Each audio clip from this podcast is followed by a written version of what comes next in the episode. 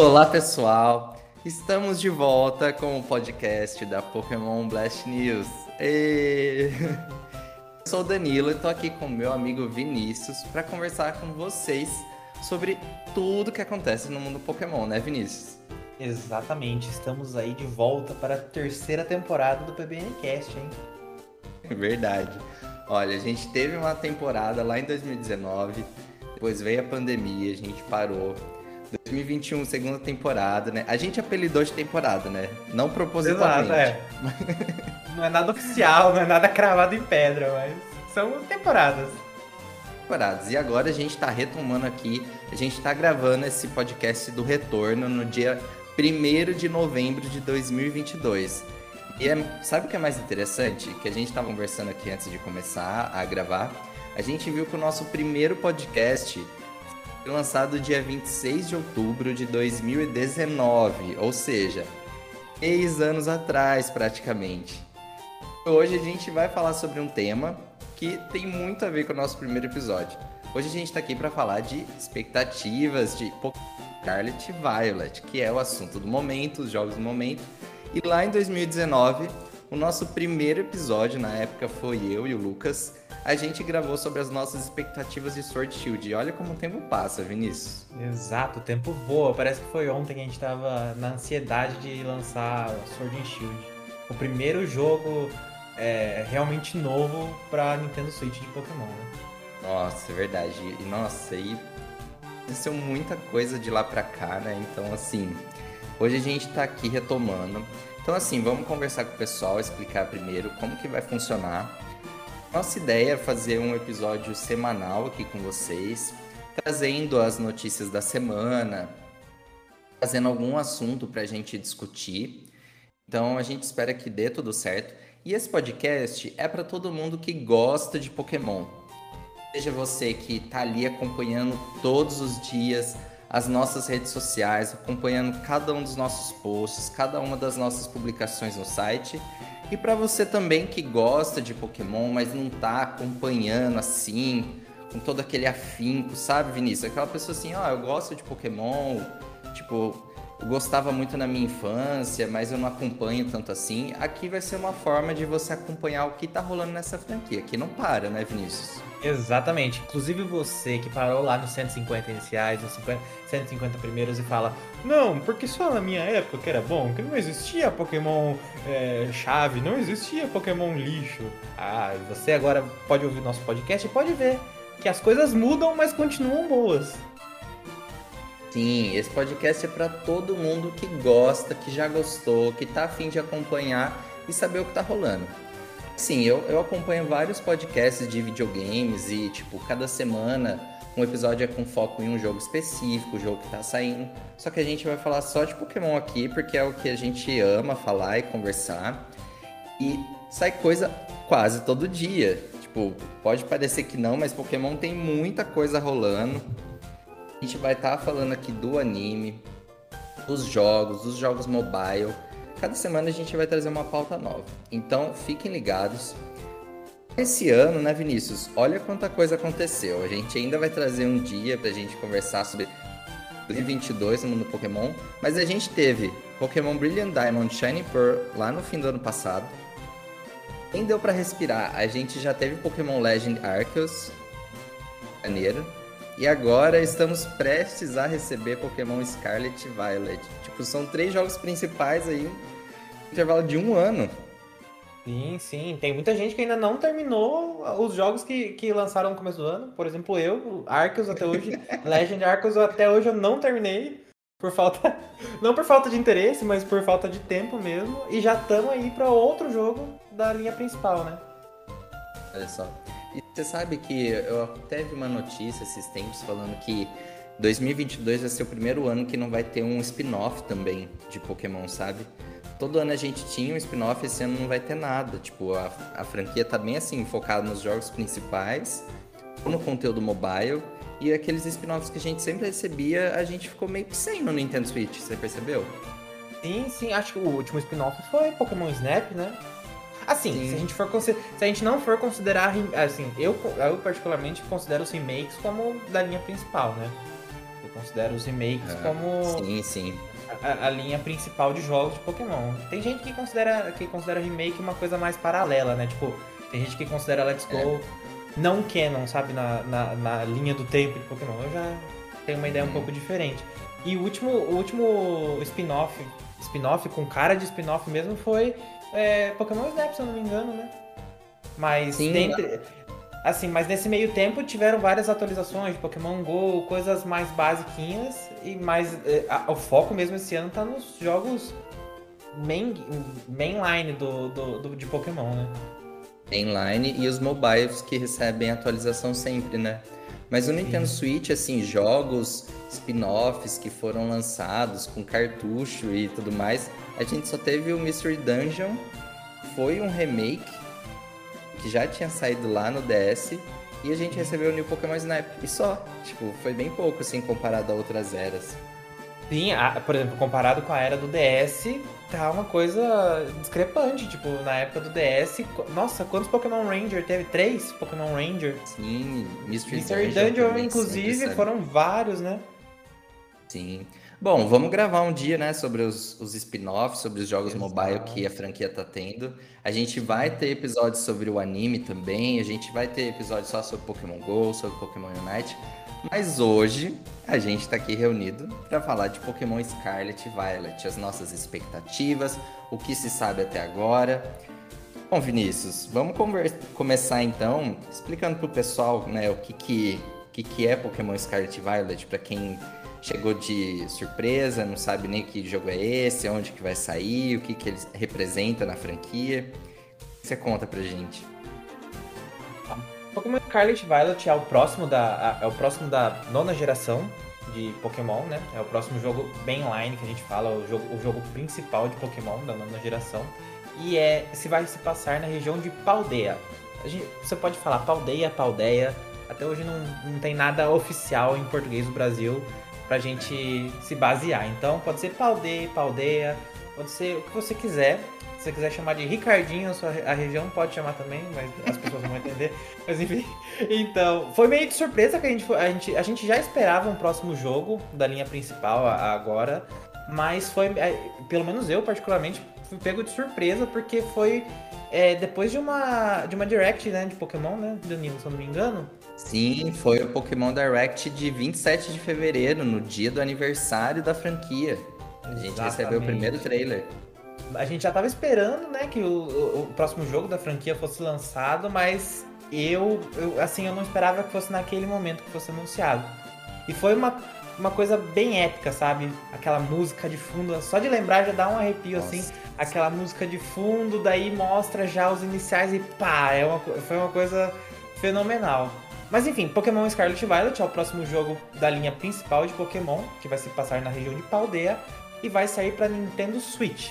Não vai sair para mobile, não vai sair para nenhuma outra plataforma a não ser PlayStation Nintendo 5. Switch. Não. Xbox. Xbox também não. Vai sair para sua geladeira? Também não.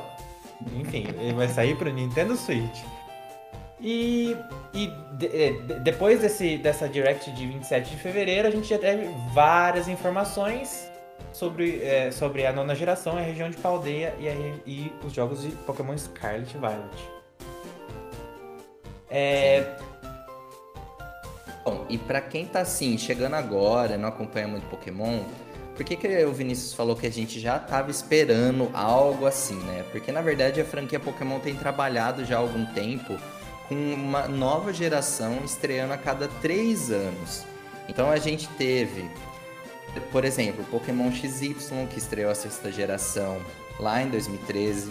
A gente teve Pokémon Sun e Moon, que estreou a, a sétima geração lá em 2016. Depois Exato. a gente teve a oitava geração chegando com Pokémon Sword Shield em 2019. Então tudo indicava que 2022 a gente teria a estreia da nona geração de Pokémon, né? Que representa o quê? Um novo jogo principal, uma nova região, novos personagens, uma nova história e, claro, novos Pokémon, certo? Esse ano a gente ainda recebeu novos Pokémon em Pokémon Legend Arceus, né? Que a gente não esperava que tivessem novas espécies descobertas. A gente recebeu novos Pokémon.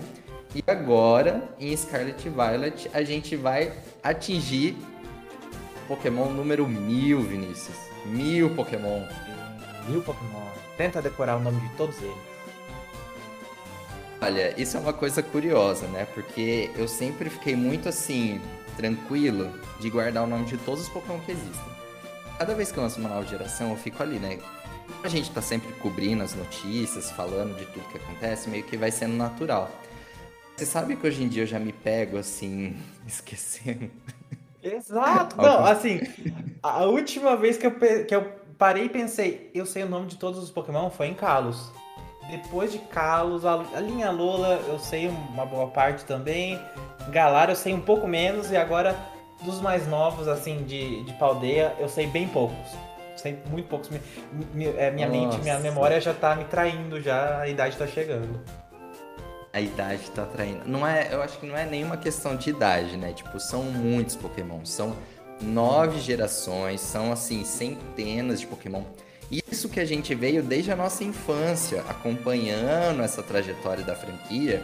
E aí você vai guardando aos poucos, né? Então, assim, exemplo, eu acompanho Pokémon no site desde Pokémon Black and White, então faz bastante tempo lá, desde 2010. Agora imagina quem tá chegando hoje. Tá, tipo, descobrindo Pokémon agora, sabendo que tem aí. Olha, até o momento a gente tá assim, oficialmente na Pokédex, 905 Pokémon. O último Pokémon, assim, numa numeração na Pokédex Nacional é o Enamorus, que é o Pokémon número 905. Então, assim, vai ser meio que inevitável a gente alcançar o Pokémon 1000 agora. É, e considerando, é, considerando a quantidade de Pokémon que eles colocam em cada jogo, cada jogo novo, né? De qualquer Isso. forma, vai chegar no 1000. De qualquer forma, mesmo que, mesmo que sejam menos do que o normal, menos Pokémon novos do que o normal, já vai chegar em 1000. Sim. Fora as formas regionais, né? E aí vai se desdobrando. Você tem percebido que, assim, esse entendimento dos Pokémon tá ficando cada vez mais ramificado, né? Sim. Cada hora é uma, uma forma nova, uma evolução de tal lugar, um, um negócio assim, vai se desdobrando. É, eu, eu vejo que eles estão tentando aplicar uma complexidade maior, sabe? Porque lá em Canto, na primeira nos 150 originais, era uma coisa mais linear. Daí já em, em Jotô já começaram a colocar uma coisa mais é, Pokémon bebê e por aí vai. Cada, cada região vai agregando um pouquinho mais. Acho que isso que, isso que torna interessante, né? Acho que isso que torna mais. Essa complexidade torna mais interessante a, as linhas de evolução, evoluções é, convergentes, como a gente vai falar aqui no podcast, que é uma coisa que está vindo aí na, nessa nona geração, evolução, uhum. evoluções regionais. Pokémon regionais. É, é uma coisa que. É uma complexidade que eu acho que agrega, agrega bastante. Inclusive para você que está estudando esse tipo de coisa, é, nas, por exemplo, você está no seu ensino médio aí, estudando evolução convergente, você pode fazer um paralelo. Eu acho que é interessante você trazer para sua para sua para sua vida gameística aí um pouco do entendimento que você tem na sua, na sua vida acadêmica, sabe? É, é interessante fazer essa relação. E pelo menos eu adorava, na época do ensino médio, fazer essas relações assim. Eu confesso que eu não lembro de ter estudado isso. Mas tudo bem. Mas assim, a gente percebe que mesmo avançando as gerações, a, a gente ainda tem um apego muito grande a, a canto, né? Aos 150. Toda Sim, vez é. que a gente vê novas formas regionais, não sei o quê, Gigantamax, que igual a gente teve Mega Evolução, sempre a gente retorna para canto. Então é sempre um canto que estão ali de alguma forma, né, Vinícius? É, é acho que é porque é o que vende, né? É o que, é o que pega ali na nostalgia. Eu acho que é o que vende. É, é formas regionais de, de, de Alola, por exemplo, a maioria foi de, de canto, né? De canto, sim. Assim, eu tenho perdido o movimento agora indo um pouco para Jotô. Assim, no Legends, a gente tem várias espécies ali de Jotô ganhando algum destaque. Exemplo, o Erdir, evoluído Stantler, o Sneasel de Hisui, o Quillfish de Hisui, o Saring ganhando evolução. Então, assim, isso me chamou a atenção. Agora, quando a gente chega em Paldeia, a gente já vê o Wooper ganhando uma forma regional. A gente depois vai falar também do Girafarig. Tem até os rumores do Dance Parse, né? Então, assim, parece que a gente começou a migrar um pouco para falar de Jotô também, né? Sim, e que eu acho muito uma, uma adição muito, muito boa. Jotô é minha Sim. região favorita, então eu acho que merece essa, esse, esse prestígio de ter, de ter novas mecânicas usadas em Jotô. Verdade. Isso, sabe uma coisa que a gente esqueceu de falar pro pessoal, assim, para quem acompanha a gente, mas para quem não acompanha, a gente esqueceu de falar quem a gente é, assim, né, na verdade.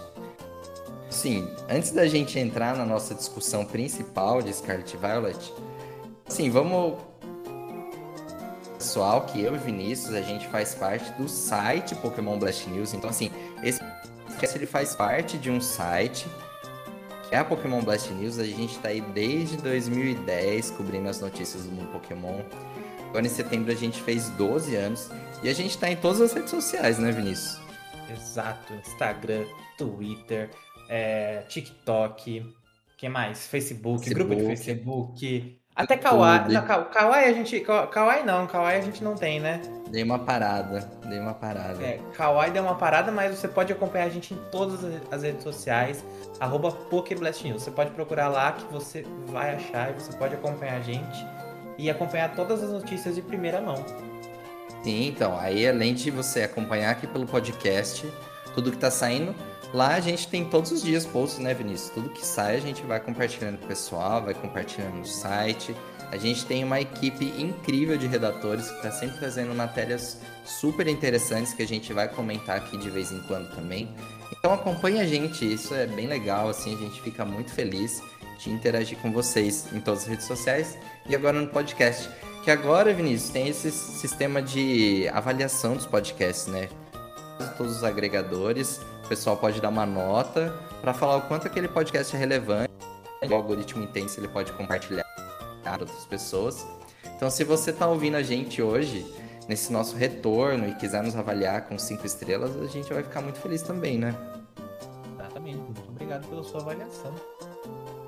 Bom, então vamos lá. O Vinícius já explicou o que é Pokémon Scarlet Violet. Quando vai sair? A gente falou? Não, né? Ainda não falamos. Nossa, 18 de novembro. Gente, olha, hoje é dia 1 de novembro que a gente tá gravando. É 18 de novembro, então assim, daqui umas duas semanas e meia a gente tem um lançamento. Tá muito perto. Passou muito rápido, Vinícius, esse ano. É, o ano inteiro passou rápido. Depois do anúncio também foi tudo muito rápido. Foi, a, a, cada informação nova foi muito rápida. Eu tava fazendo um. tava dando um, um, uma refrescada na memória aqui de todas as informações que a gente tem sobre o jogo até agora. E eu, eu tem coisa que eu vi e falei, nossa, isso aqui foi anunciado semana passada. Não, foi anunciado há meses atrás, sabe? Foi anunciado faz muito tempo. Então, acho que essa noção de tempo a gente tá se perdendo um pouco. Nossa, com certeza. Porque assim, o jogo foi anunciado lá em 27 de fevereiro. A gente pensou, putz, só no final do ano, né? E a gente passou um intervalo ali sem informações, porque apesar de, ser, de, ter, se, de ter um teaser ali no, em 27 de fevereiro, as primeiras informações oficiais saíram em junho.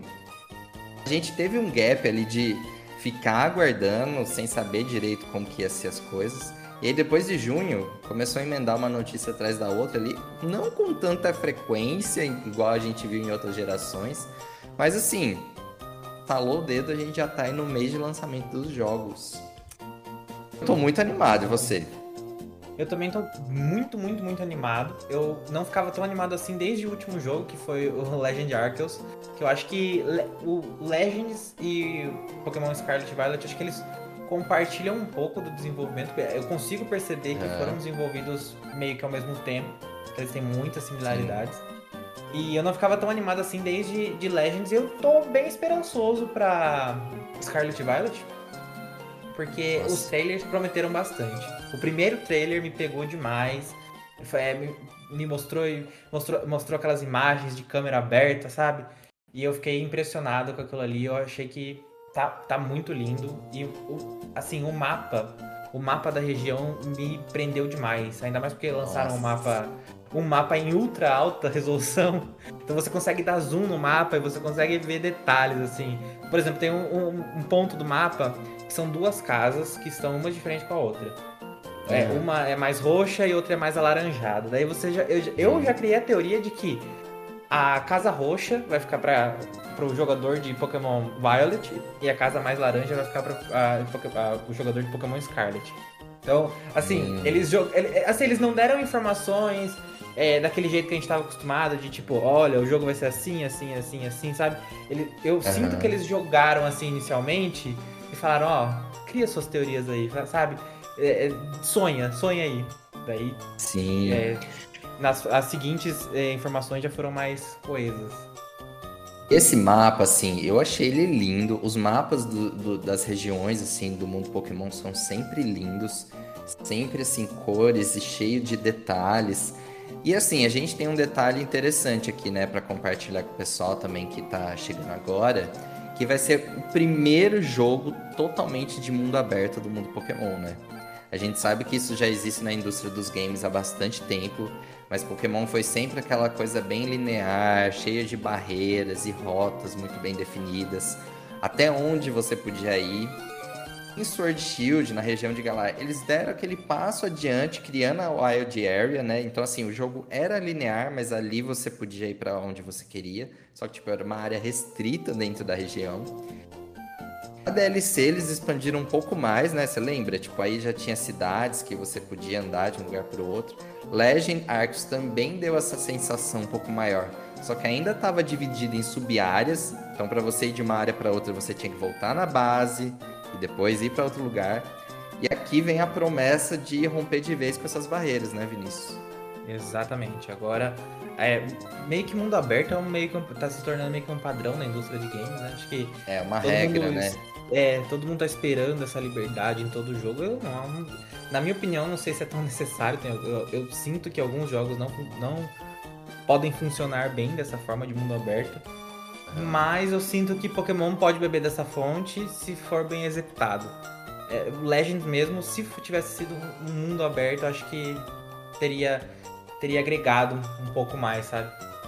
Uhum. É, e, é porque e... ficava estranho nessa né, questão de de ter que voltar para base para ir para outro lugar, né? Tipo, sendo Sim. que era uma região. E eu acho que agrega bastante o mundo aberto na questão história, sabe? Você poder fazer. Tá bom que no primeiro jogo de Pokémon você podia fazer os, os ginásios no, no, no, na ordem que você quisesse.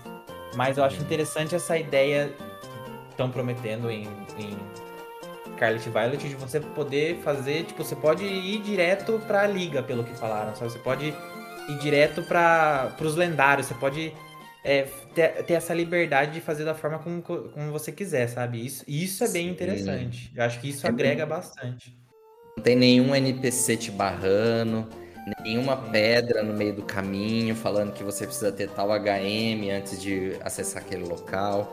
Aparentemente é o que eles falaram, né? Você pode ir para qualquer lugar, você pode acessar os ginásios em qualquer ordem, você pode fazer qual história você quiser, né? A gente ainda vai chegar nisso. Esse mapa, eu acho que ele dá essa sensação desse mundo expansivo, assim, que você vai poder explorar muitas coisas, né?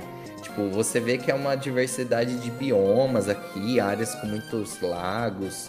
A gente tem uma área meio desértica. A gente vai ter uma área ali com um lago bem grande. A gente tem uma montanha de neve, assim, gigante também ali. Nossa, assim, e a gente tem a cidade principal ali que falaram que era a cidade, falaram que vai ser a maior cidade do jogo, mas no mapa ela, é mínima, né? Parando Sim, o é. tamanho é... da região.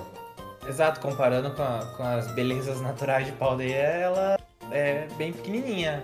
E acho que o que mais chama atenção é esse buraco enorme no meio do mapa, como, como se fosse um vulcão inativo, alguma coisa assim que eu acho que isso vai ter alguma relação com, as mecân com a mecânica, com a história, porque é uma coisa.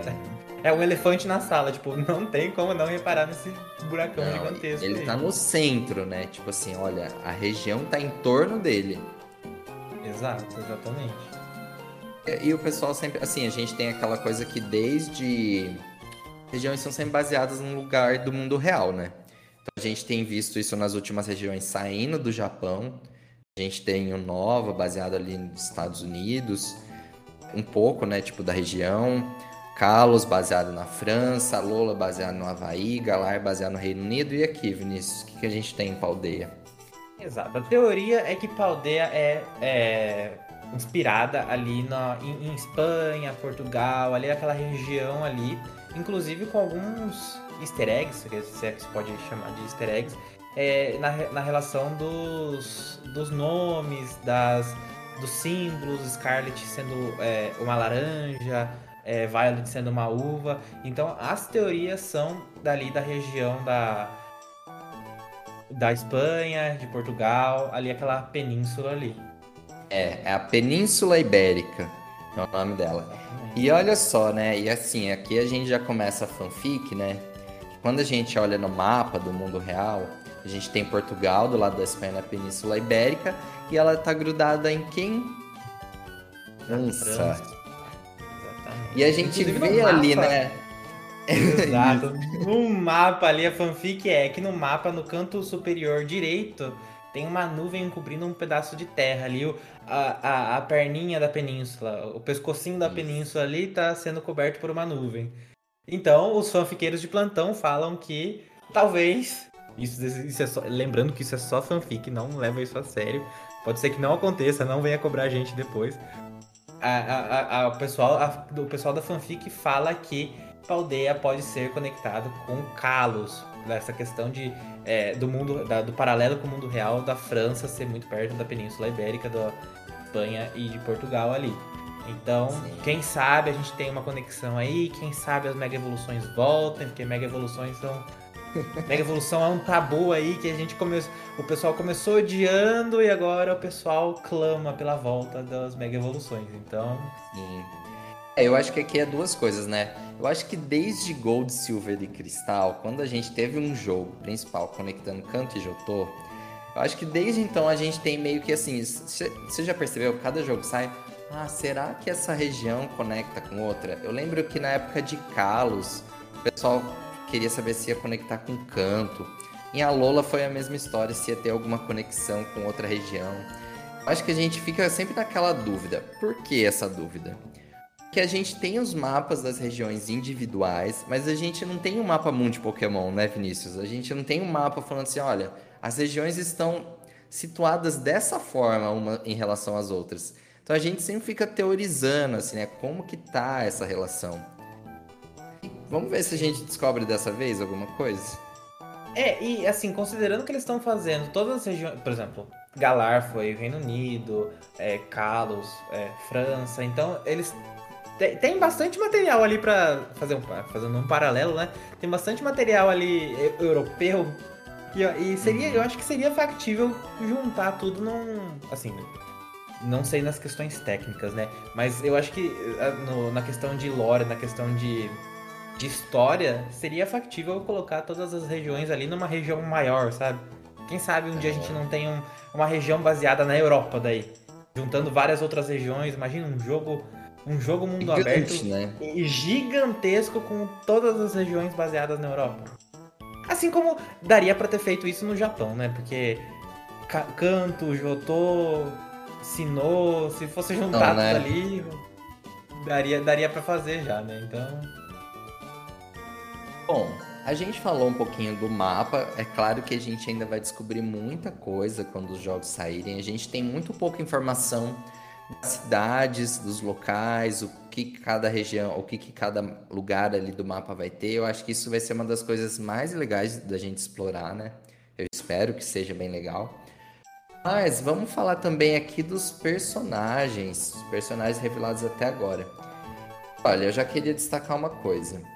Gosto muito nos jogos Pokémon, são a personalidade desses personagens acho que os visuais, principalmente, eles sempre são muito únicos e singulares. Você percebe isso? Sim, sim. As, assim, as, a, cada, cada personagem tem um, uma, uma coisa marcante, sabe? Cada personagem tem um, uma característica bem marcante. Então, isso não, não eu, eu penso, eu falo isso pensando nos rivais, mas qualquer personagem de destaque da franquia você consegue você consegue lembrar nossa, é, assim, fazendo um. Puxando pela mente aqui, por exemplo, os líderes de ginásio de Galar. todos eles têm uma é, cada um tem sua personalidade, tem seu estilo.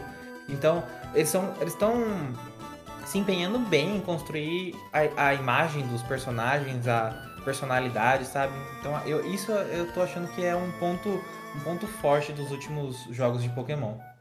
Nossa, eu, eu sempre achei assim que eu, eu acho que na franquia Pokémon assim, os personagens eles são muito muito legais, assim, tipo. E a gente tem o Pokémon Masters, né? Tipo, o mobile que é focado nos personagens. E a gente vê, assim, como cada personagem é muito único. E os primeiros personagens que a gente teve revelado para Scarlet Violet foi a Professora Sada e o Professor Turo. É, tipo, bem sugestivo de passado e futuro, né, Vinícius? Sim, sim. Daí você pode, você pode me perguntar, mas qual Pokémon é de. É, qual Pokémon? qual professor é de qual jogo? Você vendo a imagem de cada professor, você sabe qual é qual professor de qual jogo. Assim, é, é uma coisa bem separada. E daí essa questão de, de passado e futuro começa aí com os, com os professores, mas a gente vai falar aqui mais pra frente. Essa divisão de passado e futuro, esse contraste de passado e futuro se expande para outras áreas, né? Para outros, outros pontos desses jogos aí. Eu acho assim, só para o pessoal que está acompanhando entender, e eu acho que isso é uma informação que já está bem clara, né? Esses jogos vão explorar o passado e futuro, né? De alguma forma. Porque, assim, o próprio nome dos professores é Sada e Turo. Quando você olha o visual desses personagens, a professora Sada tá uma roupa, assim, parecendo mais tipo. época das cavernas, né? Não sei, me dá uma sensação um pouco disso professor Turo ali com uma roupa toda meio tecnológica, em, que vai ser destaque do Violet. Quando a gente olha para os lendários que estão na capa, que isso a gente vai retomar depois, mas acho que a gente pode falar também. O Miraidon e o Coraidon, não, é, o Coraidon é o do passado e o Miraidon é o do futuro, né? Tipo, dá para ver assim o visual deles que eles quiseram trazer isso quando a gente. Depois o pessoal foi compartilhando lá que o próprio é, prefixo ali, né? Korai e Mirai também significa passado e futuro, né, Vinícius? Então, Sim, assim, até, não tem como negar. Olhos, até os olhos dos lendários tem essa. O, o Miraidon, ele tem um olho mais. Mais parece um. Parece um Robótico, né? Sim, Isso. Sim. E o Coraidon já tem uma vibe mais selvagem, uma vibe mais. Reptiliano, mais né? Tipo... Isso, mais rústica, sabe? Então. O, a gente já definiu aqui que o tema dos jogos é passado e futuro. Então, a gente já teve cores, a gente já teve Sun e Moon, Sol e Lua, a gente já teve Sword and Shield, sempre escudo. opostos, né? Exato, escudo é. e espada. E agora os opostos são Scarlet, Violet, passado e futuro. Acho que não quiseram colocar Pokémon Past, Pokémon Future, porque seria uma coisa muito, uma coisa muito óbvia. Então colocaram Scarlet e Violet. Sim. E assim, além deles, também foi revelado inicialmente a nossa rival ali, nossa rival amigável, que vai acompanhar a gente na jornada, que é a Nemona, né? A Nemona, ela tem um visual que é tipo... Aqui, a roupa dela é mais laranja, né? A gente vai ter uma escola, né, Vinícius? Vamos explicar para o pessoal. A gente vai ter uma escola Pokémon, uma academia Pokémon. Essa academia, ela parece que tem dois lados, né? Tipo, academia laranja e academia uva. Sim, é. E outro, outro ponto que reforça a possível inspiração na Península Ibérica, ali na Espanha, por ser a, a, a academia ser naranja e. Como que é o nome da, da outra uva? Uva. Uba. Isso, isso, exatamente. Daí já tem ali um, um, um sotaquezinho espanhol aí pra você poder treinar. E eu, eu não entendi, se, é, não, eu não sei se ficou muito explícito e eu não, eu não consegui me, me, me tocar, ou se. Ou, ou se. Enfim, não foi explicado corretamente. Se vão ser duas academias, uma academia para cada jogo ou duas hum. facções na mesma academia. Tipo, é, é, é, casas de Hogwarts, sabe? Aham, uhum, é, pensei nisso. Então... É, não sei também. Eu acho que vai ter as duas nos dois jogos. Não sei, vamos é. ver. Mas assim, e, a e Nem... Ah, pode falar dele. Eu só ia comentar assim, dando continuidade, a Nemona, ela está descrita aqui como uma, uma guia confiável para os jogadores em sua aventura. Então, assim, ela é uma treinadora Pokémon experiente, com muita energia, apaixonada por batalhas, mas ela me parece ser a sua, sua rival amigável, né? Tipo Hop, assim, que te acompanha. Torcemos para que não seja tão amigável assim também, né? Olha, e então, ó, outro destaque. Um outro personagem que já foi revelado é o diretor do instituto lá, da academia. É o Clevel. O Clevel, ele tem duas versões. Uma com traje laranja e outra com traje azul, assim. Então, assim, cada jogo vai ter um. Provavelmente o é. Scarlet é. né, vai ter um e o Violet vai ser outro. Mas, assim, me parece que é o mesmo personagem. Sim, o mesmo personagem. Não, não são... É, não são igual os gêmeos de de Nova, não são não, coisas. É. Não, é, não, são coisa, coisas, pessoas contrastantes que estão no mesmo jogo, mas eu acho que vão ser, vai ser o mesmo personagem que a gente já consegue ver pelo trailer ali que talvez tenha alguma coisa suspeita, talvez tenha Eu achei coisa... também. Você consegue ver a maldade no olhar dele. Então... Nossa, eu achei muito sério, né? Tipo assim, nossa, parece que esse cara tá escondendo alguma coisa. Sim. Então a gente, eu, eu acredito que ele tem alguma, algum pezinho na equipe vilã aí. Ó, a gente também teve a revelação do Jack. Conhece bastante a biologia dos Pokémon, é desenvolvedor do aplicativo Pokédex do Rotom Phone e ele é professor de sala de aula do jogador. Então acho que a gente vai até ter situações aqui de sala de aula mesmo. Do aula com o Jack e com outros professores, né? A gente viu no trailer, né? Outras outras carinhas assim que não foram revelados, assim, qual é o nome, qual, mas apareceu mesmo. A gente tem o Arven, um veterano no instituto. Ele cozinha muito bem e está pesquisando receitas saudáveis que pode ajudar os Pokémon a se sentirem melhores. Eu gostei do visual do Arven. E você? É, é, assim, eu não vou muito com a cara já, porque já parece um bully, já parece aquele aquele cara que você entra na, você entra na faculdade, o cara vai querer fazer trote com você. Eu já, já criei uma antipatia. Eu acho que ele vai ser amigável também. Ele tem meio uma cara assim de. meio. Ah, tipo, o próprio design dele aqui não tem um sorriso no rosto, ele tá com a cara meio fechada. Sim, é. Talvez seja aquele rival que você. Rival tipo Sharing de, de Nova, sabe? Hum. Sim. Que você é amigo, mas com limites. é amigo, mas não é aquele amigo bobo. Sim. Olha, e a gente teve a Penny também, que ela tem uma mochila do uma bolsa ali do Eve, ela tem um cabelo ali vermelho e azul, ela também não tem cara de muitos amigos, né? Sua personalidade é um pouco tímida, e por alguma razão, alguma razão, ela não vai ao instituto com muita frequência tem a nossa cota e-girl do jogo de Pokémon Scarlet Violet, a Bela Belinha de Paldeia. Olha, e a gente teve o Grusha também, né?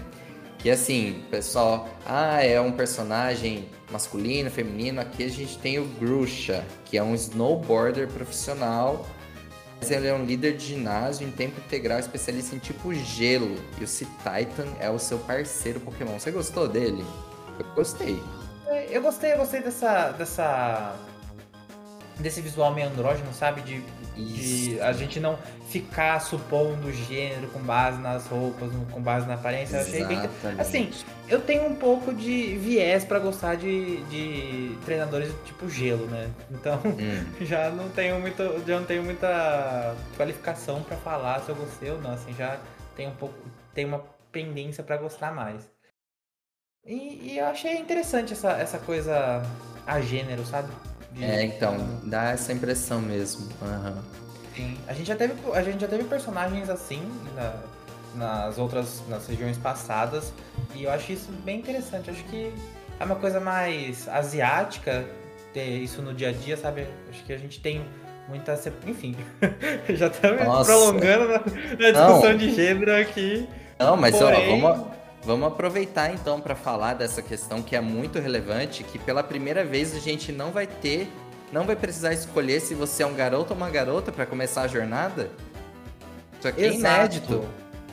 é inédito. A gente é igual, é, já a gente já tem isso em outros jogos da Nintendo, em Animal Crossing é assim. O jogo só fala é, escolha seu estilo, e daí você escolhe uma coisa mais, é, é, assim, tem, a, tem ainda a divisão de dois dois caminhos que você pode tomar, um, um caminho mais entre aspas masculino e outro entre aspas mais feminino. E, e daí a partir dali você pode personalizar o seu personagem, né? Uhum. E acho que isso dá uma boa liberdade, é uma coisa que é bem interessante, porque a gente só teve diferenciação de gênero em, na terceira região? Em Hoenn? Não, foi Pokémon Cristal, né? Que teve a, a personagem feminina. É, exatamente. Então, a gente, então é uma coisa que achei, eu acho bem interessante, acho uma adição muito boa. Eu acho que é a gente tá caminhando aí pro futuro. Não, isso era algo. Sabe? É, não, isso era algo assim que já vinha sendo debatido há um bom tempo. Desde que. Desde Kalos, por exemplo, que já era possível mudar a roupa, sempre tinha um, um guarda-roupa ali, um conjunto de roupas que só tinha para quem era personagem masculino, outro separado para quem era personagem feminino. Isso se manteve em Alola, se manteve em Galar. A gente tinha cortes de cabelo específicos. Então, assim, toda a personalização ela era separada de uma forma binária, né? Tipo, ou era o personagem masculino ou era o feminino. E dessa vez não. Então, assim, vai ser um guarda-roupa único, a sua personalização do cabelo, estilo de sobrancelha, tipo, tudo que tiver para escolher vai ser aberto. Você não vai ter que escolher se você é um personagem masculino ou feminino para depois você personalizar. Então você vai poder fazer da forma como você quiser. Eu acho que isso vai dar muito mais liberdade. Exatamente, uma liberdade que você vai experienciar no jogo, mas que você tenha na sua vida real também, sabe? Sim, e, e aquela coisa. Isso sua vida real. Pois é, e nossa, eu já li um monte de gente reclamando e zoando, e tipo, Gente, se você gosta do seu personagem padrão, tradicional, beleza, seja feliz, vai continuar tendo. Agora deixa livre para outras pessoas construírem seu personagem de uma forma que ela se identifique, né, Vinícius? É, Faça sentido assim, para ela. É, é personalização, gente. É, é só uma. É um, a, vai agregar mais, sabe? Não vai ser. Ai, vai. vai vir a quadrilha LGBT e vai forçar você a, a se vestir, é, vestir seu personagem como feminino. Não vai ter isso, gente. Enfim, é, é... é coisa de gente preconceituosa. Exatamente. Então, essa liberdade é muito interessante. Eu acho que a Pokémon Company está caminhando, tá caminhando para um bom, para um bom lado aí, dando essa liberdade é, e dando a oportunidade da gente ser a gente mesmo no jogo, sabe? Uhum, com certeza. Bom, além do Bruxa, é, a gente também teve o, o Bracius, Bracius, não sei como fala. Ele é um líder de ginásio do tipo planta. Então ele já tem uma cara aí mais, né, sombria também, né? Acho que os personagens daqui, meio de pau eu tô percebendo que eles estão meio sombrios. Sim, é, essa, essa, daqui é a cota emo, gente. Essa daqui é a cota é. emo crepúsculo ali, sabe? Nossa, ele tem tipo um cordão ali que parece um monte de galho seco, né? Tipo, e, bom, e além do Bracius, a gente teve também a Gita, Gita, não sei como fala exatamente. Ela é a presidente da Liga Pokémon e ela organiza os ginásios Pokémon de Paldeia. Entre as campeãs da região, ela reina suprema como a treinadora mais habilidosa de todas. Eu achei esse visual também super legal. Você viu que ela tem tipo uma, uma aura meio mística, né? Sim. Ela tem uma. Ela, ela tem uma. Ela passa uma vibe de presidente. Passa uma vibe de pessoa importante, assim. E ela veio aí pra desbancar o Leão, Nossa, porque o Leão era. O Leão era o Neymar do mundo Pokémon. E ela veio aí pra dar um soco na cara do Leão e, e mostrar que, que, que, o poder, que o poder feminino também existe no mundo Pokémon. Isso é interessante. Ela, ela tá tem uma. No, no, nosso podcast super politizado, gente. É, mas a é gente é isso falando. Mesmo. Exatamente. Ela tem e um símbolo uma... na mão, né? Que a gente não sabe, parece uma estrela, mais ou menos, com uma bússola. A gente não sabe se significa alguma coisa. Ela tem todo assim, é um azul com amarelo, né? O visual dela. E uma coisa que chamou muita atenção nessa descrição, que, tipo, ficou em evidência, é que diz entre as campeãs da região. Então isso meio que mostrou pra gente ainda não oficialmente, mas que vai poder ter vários campeões em Paldeia. Que em todos os jogos, você, depois que você ganha Elite, uh, da Elite dos 4, você vira o campeão, né? Então a gente tem um campeão de cada região. Mas aqui dá a entender que existem vários campeões em Valdeia. Não sei se você tinha observado isso. Uhum, sim, sim. É, eu acho, eu, assim, é, é uma coisa que agrega, nos, inclusive daí nos outros jogos, nos jogos anteriores. Acho que é um, um fix aí, um, uma, uma correção que colocaram aí de ter sempre vários campeões, né? Porque imagina quando você venceu, sei lá, o Nova, a Liga de Nova, você se tornou campeão, mas o seu amiguinho que também tava jogando, tava jogando em Nova também se tornou campeão. Então, é plausível que tenham vários campeões, sabe? Sim. Bom, e depois da Gita, foi revelada a Mela. Eu falo Mela, agora não sei se fala de outro jeito. Mela. A chefe da tripulação de. Hã? Pokémon Company tem que dar um manual pra gente, pra gente saber como falar os nomes. Aqui o jogo não tem dublagem, né, Vinícius? Exatamente. Alô Pokémon Company, alô Nintendo. Cadê? Cadê, cadê as legendas? Cadê a dublagem? Cadê Pokémon, cadê Pokémon em português? Sim, tá cada dia mais difícil assistir o anime, então, ó. Aí você lasca com a nossa vida, né? Bom, e a Mela, então, assim, eu acho que ela foi a última personagem. Ah, não, teve a Ion. Mela, ela foi revelada como uma das chefes da Team Star. Então, assim, a equipe estrela vai ser a grande equipe vilã dessa região. Então, assim, ela é um, a, uma das chefes, né? A chefe da tripulação de incêndio. E olha essa bota aqui. Na moda. Sim, exatamente. A segunda e-girl, a segunda cota e-girl do, do jogo Pokémon Scarlet Violet. Nossa, essa a bota cota, aqui eu achei sensacional. É muito diferentona. E ela tem uma vibe de brava, uma vibe de, de poderosa também. É. Uma coisa que tá se repetindo muito nos personagens aqui desse jogo, né? Sim, olha só. Mela corrige todo e qualquer problema lançado em seu caminho, embora seus métodos sejam pesados. Ela deixa uma impressão forte e áspera, mas sua devoção inabalável em completar qualquer coisa que ela põe em sua mente lhe rendeu a confiança de seus companheiros de equipe. Essa é a Mela. É.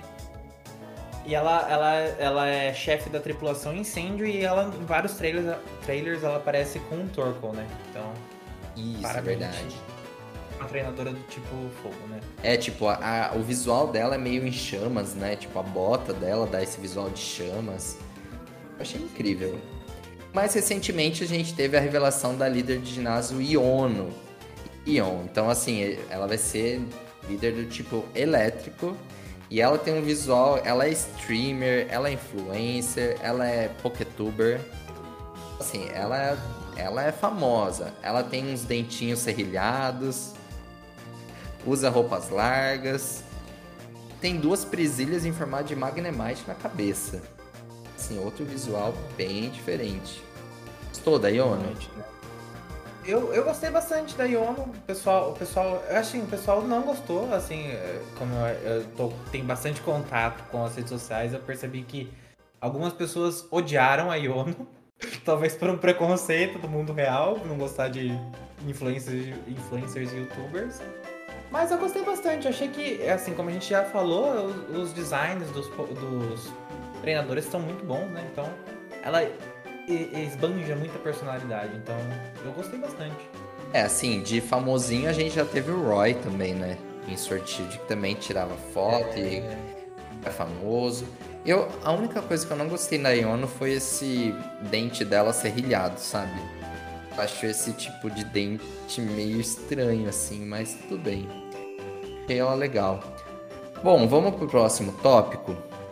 Bom, seguindo adiante, então, depois dos personagens, uma coisa que a gente precisa enfatizar aqui é que pela primeira vez o jogo não traz um, um único caminho para você seguir, quebrando tradições de 20 anos, né? Mais de 20 anos.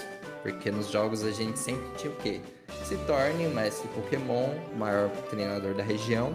Você deve é, batalhar contra os líderes de ginásio e se tornar o campeão.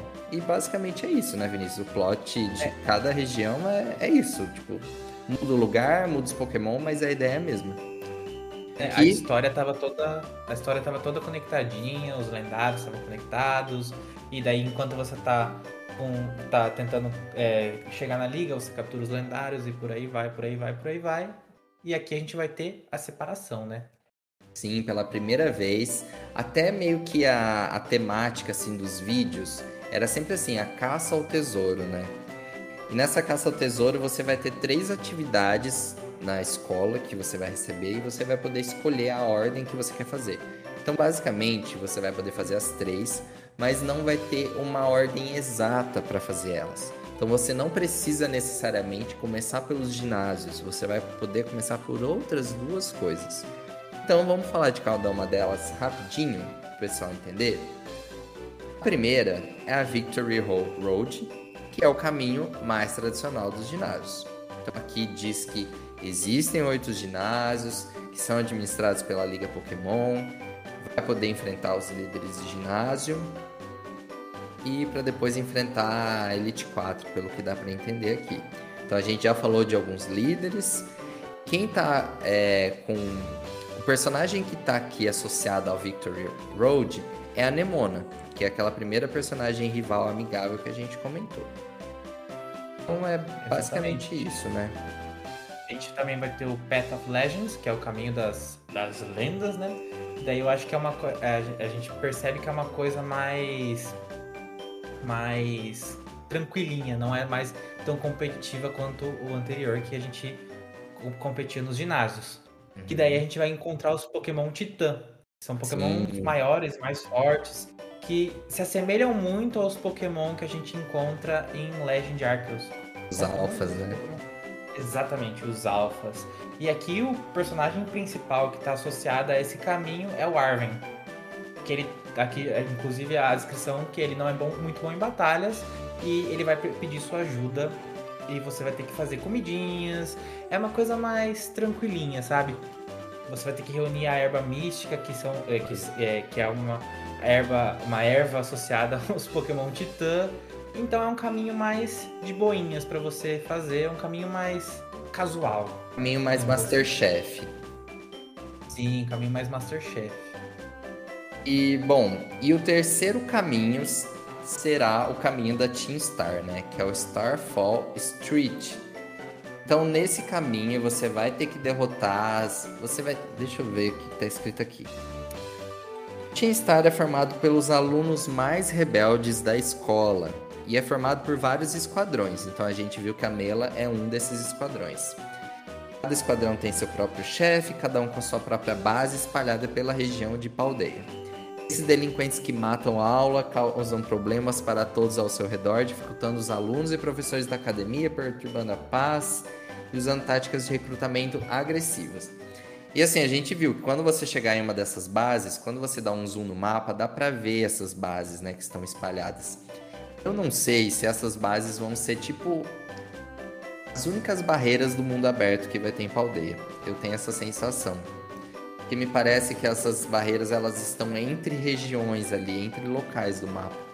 Eu tô achando que para você ir de um lugar para o outro, às vezes você vai esbarrar nesses esquadrões e você vai ter que enfrentar um monte de recruta do Team Star.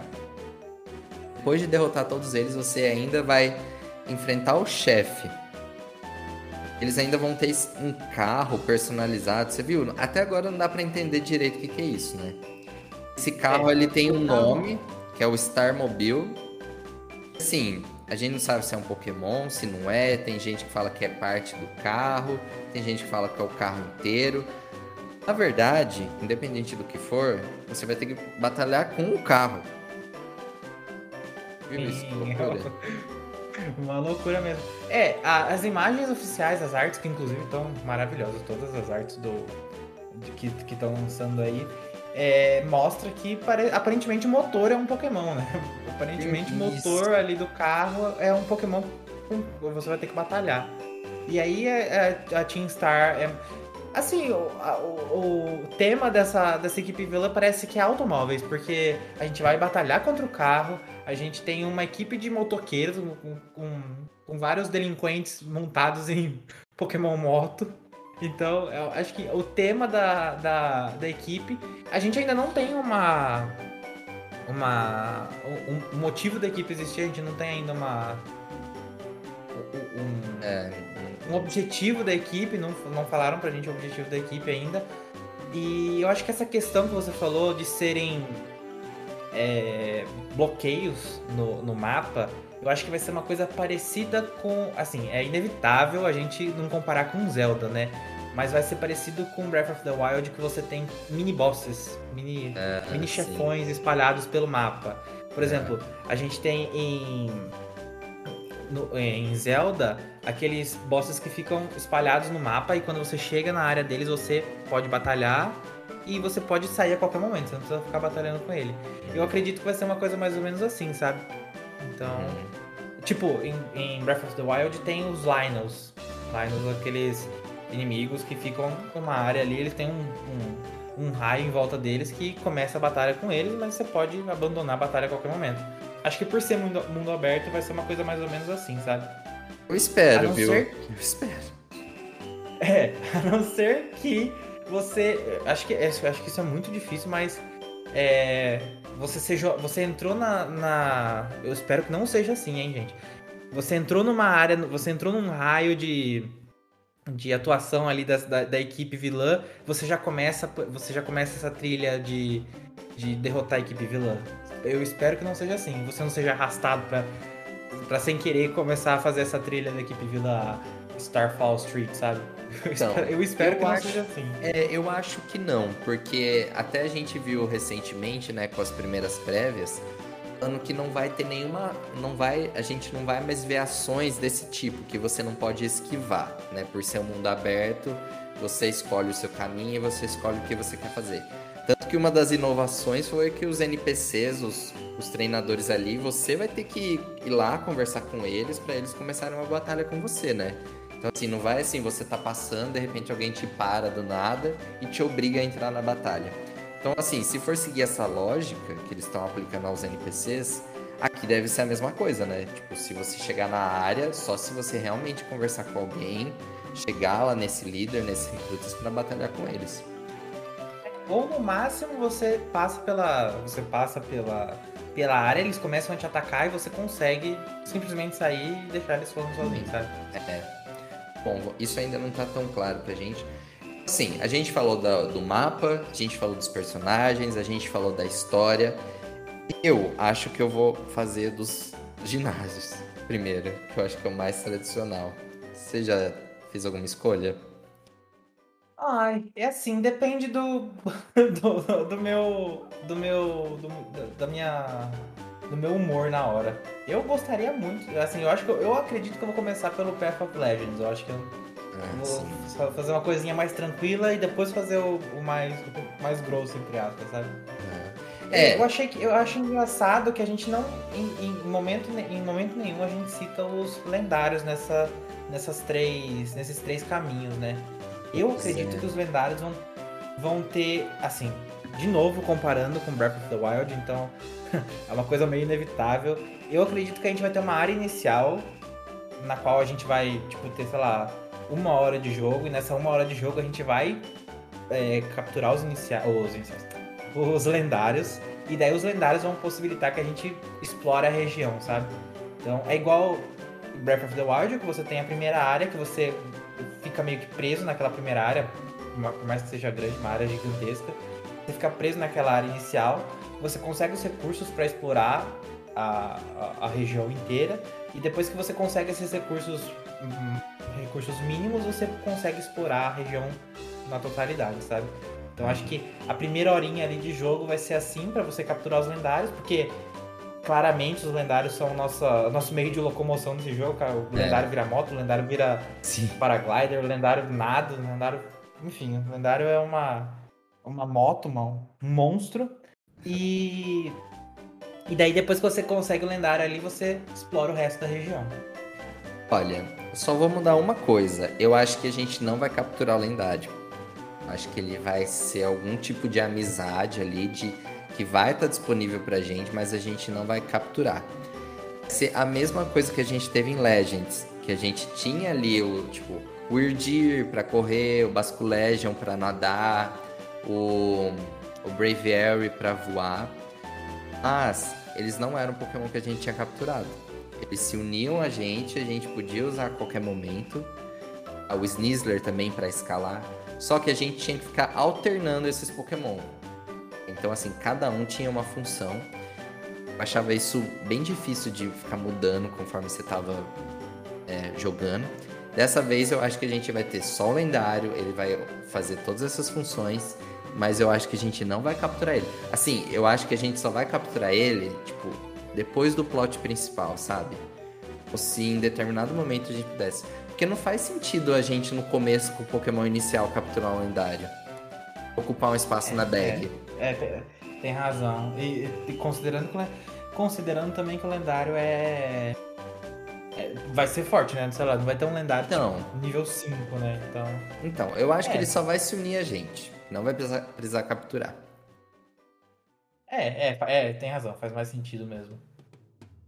Bom, então a gente tá passando pelos pontos do jogo, isso que o Vinícius lembrou agora é extremamente importante, que a gente vai poder explorar a região com o lendário para agilizar um pouco, né? Então, você não vai precisar ficar só andando, você vai poder correr, voar, nadar com ele, com o Coraidon ou com o Miraidon.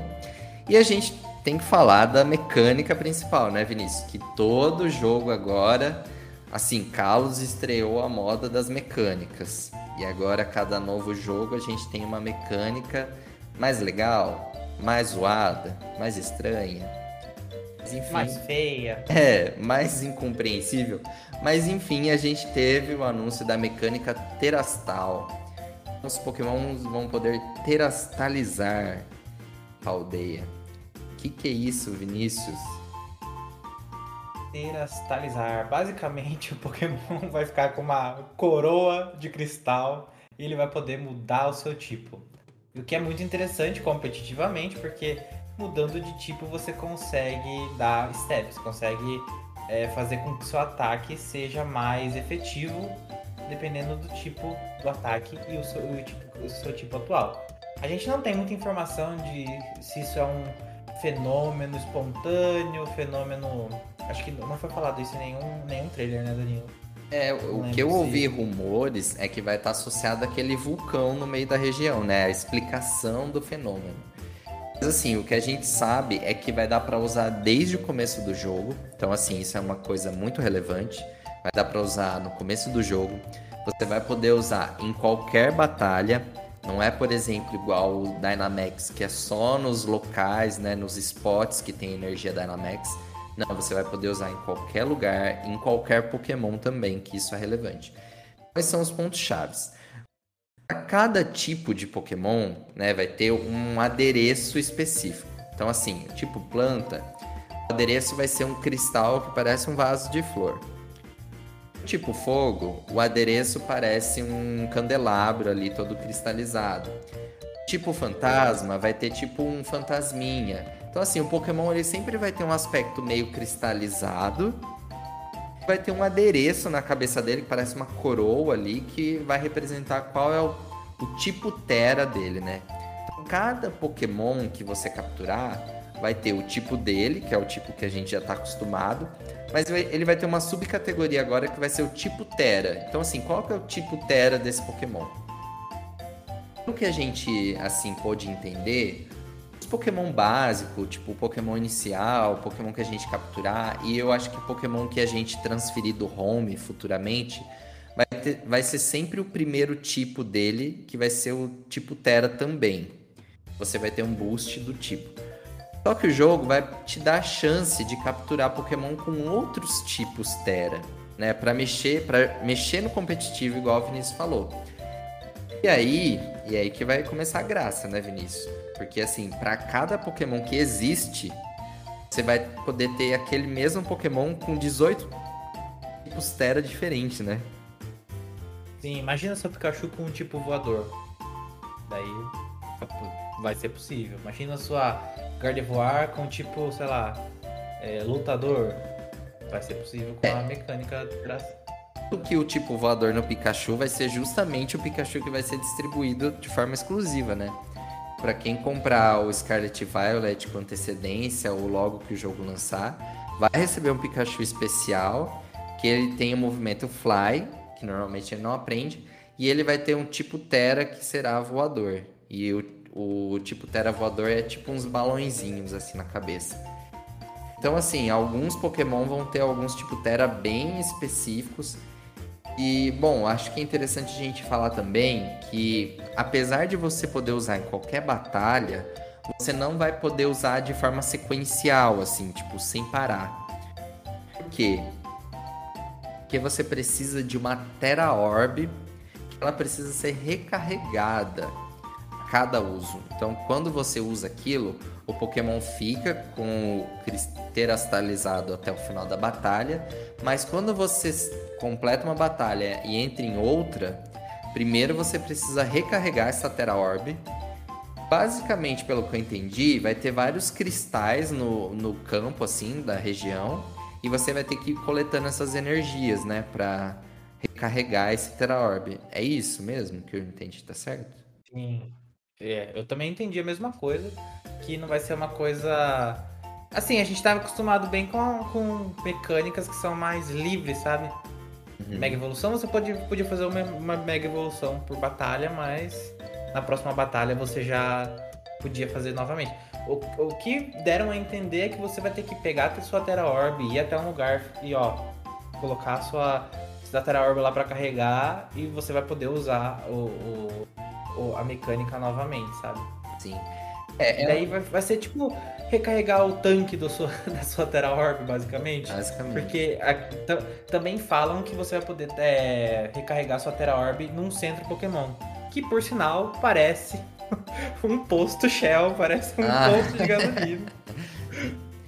E pelo que a gente viu nas, nas reviews, né, nas primeiras reviews, falaram que tem bastante centro Pokémon em Paldeia, tipo, Todo lugar tem um centro Pokémon meio que visível, assim, por perto. Acho que não vai ser difícil. Tem bem essa cara mesmo de posto, de posto né, Vinícius? Isso foi bem Sim, engraçado. É uma coisa meio que você... É, é, é extremamente engraçado porque o, o, lendário parece uma moto e, e, de verdade parece um posto de gasolina ou centro Pokémon. E é uma coisa que é meio disruptiva, porque antes era um, um centro Pokémon por cidade, ou um centro Pokémon por cidade, e às vezes algum ali no meio, numa rota. E assim, tipo, em Alola começou a ter é, centro Pokémon em rotas. Agora, como não tem tanta necessidade do movimento Fly, que você seleciona a cidade para qual você quer ir, aparentemente você vai no mundo aberto, você vai voar para onde você quiser. Uhum. Não tem mais essa necessidade de ter um centro Pokémon em cada cidade, é, essa separação de, de um centro Pokémon em cada cidade. E é bem interessante porque parece uma coisa bem centralizada. A gente vai ter. A, a, a, nos trailers mostra que a gente vai ter compra de itens, vai ter pra, pra você recuperar seu Pokémon. Então é uma coisinha que. É, investiram bem nessa ideia do, do, do, do centro Pokémon ser espalhado pela região. Acho que vai ser bem natural, assim, interessante, viu? Que vai ser bem legal. Bom, e assim, a gente ainda não sabe se vai dar para mudar o tipo Terra de um Pokémon já capturado, né? Sim, pelo menos a gente não sabe até o momento se em, se em alguma situação vai dar para mudar. Eu acho que não, por hora. Assim, para você talvez numa talvez uma expansão, uma DLC igual foi o isso. Gigantamax. É, exatamente. Você poder assumir a forma Gigantamax. Eu acho que pode acontecer isso futuramente, mas por enquanto não. Por quê? Porque se você quiser um Pokémon com um tipo Terra específico, você vai ter que ir atrás dele, você vai ter que se dedicar. Como eu disse, ele vai sempre vir com o tipo básico. Mas a gente já viu que no mapa vai ter Pokémon com uma aura amarela em volta. Esses Pokémon, se você capturar ele, vai ter um tipo Terra diferenciado.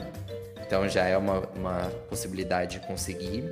E a segunda possibilidade são as batalhas de raid que estão de volta, assim como o Sword Shield, mas agora com o nome de Terra Raid Battles. E aí você vai poder assim, enfrentar diferentes Pokémon, vai ser os mesmos spotzinhos, igual a gente tinha em Galar, mas agora vai, ter, vai ser com esses spots de energia Terra. E quando você entrar, vai aparecer a sombra do Pokémon, e vai aparecendo também a sombra do tipo daquele Pokémon. Então, assim, ó, o exemplo que a gente teve aqui é de um Meryl. O Meryl é tipo água, certo? Água e fada ou só água? Não lembro. Só água. Só água, né?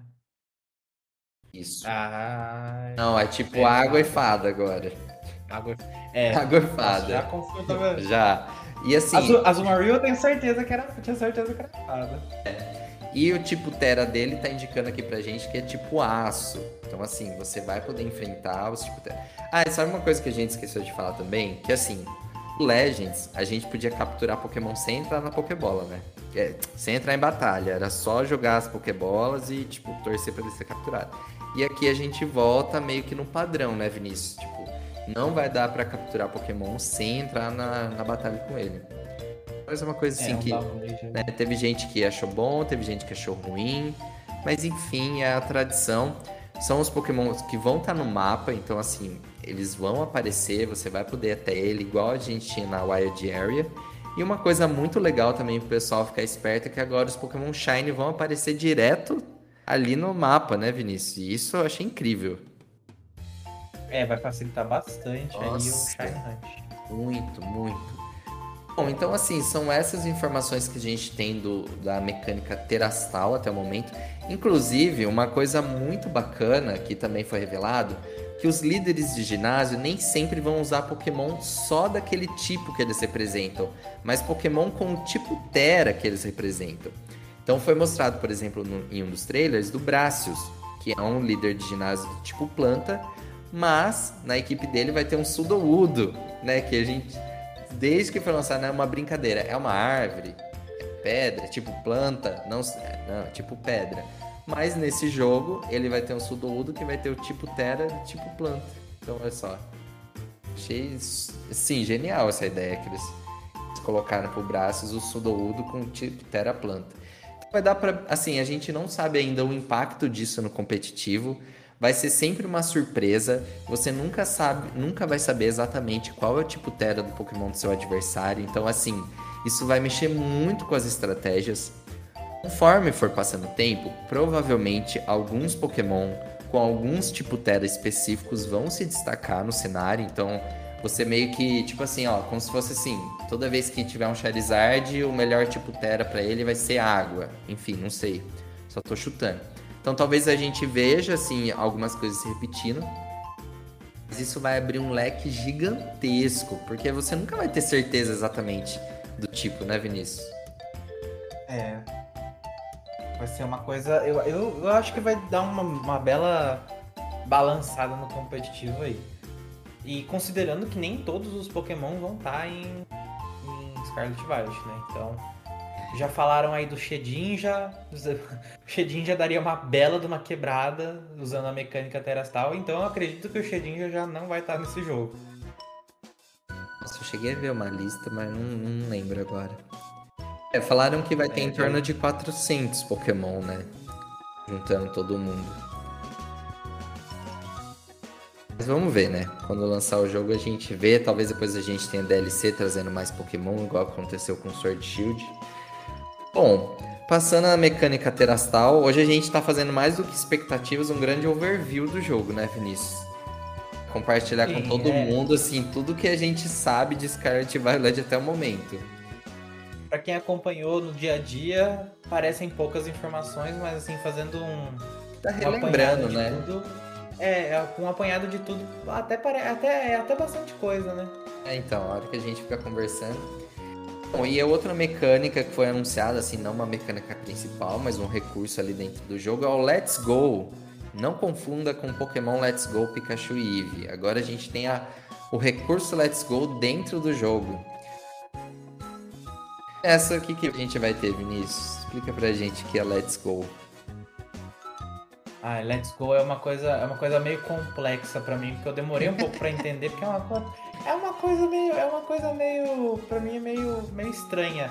Em Legends, quando você jogava, tirava seu Pokémon da da Pokébola, ele poderia ir lá e é, pegar os recursos pra você, sei lá, pegar berries, pegar é, pedrinhas e etc.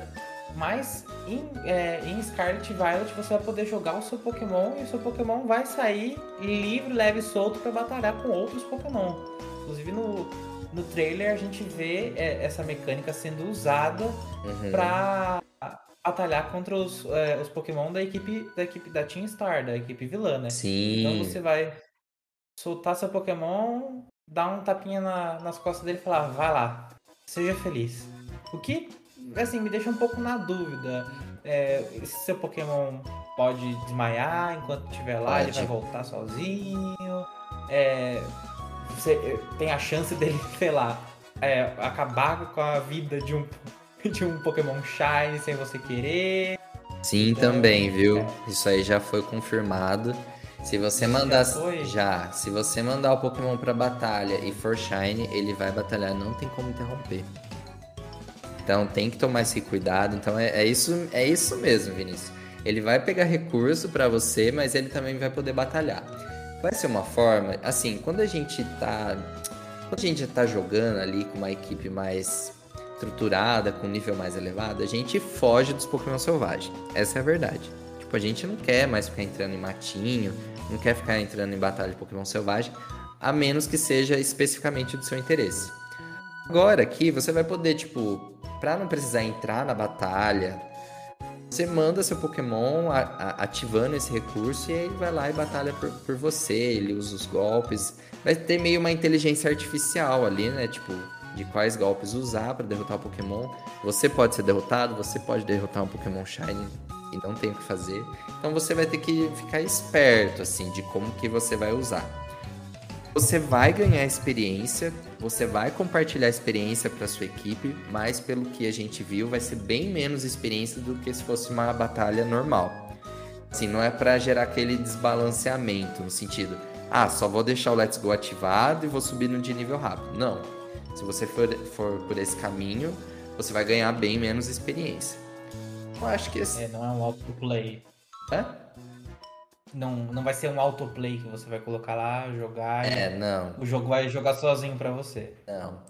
Acho que vai ser uma coisa ali para testar, talvez, né? Se as pessoas vão usar. Acho capaz que eu use isso sim. Ah, é para facilitar, né? Tipo, você vai ali, você pode continuar andando e fazendo outras coisas. Seu Pokémon tá fazendo uma coisa, tá fazendo outra. Bom, então a gente, o Let's Go é isso, basicamente. Outras três coisas que foram anunciadas são os piqueniques, os banhos e a TM Machine. Vamos falar delas agora, Vinícius? Sim,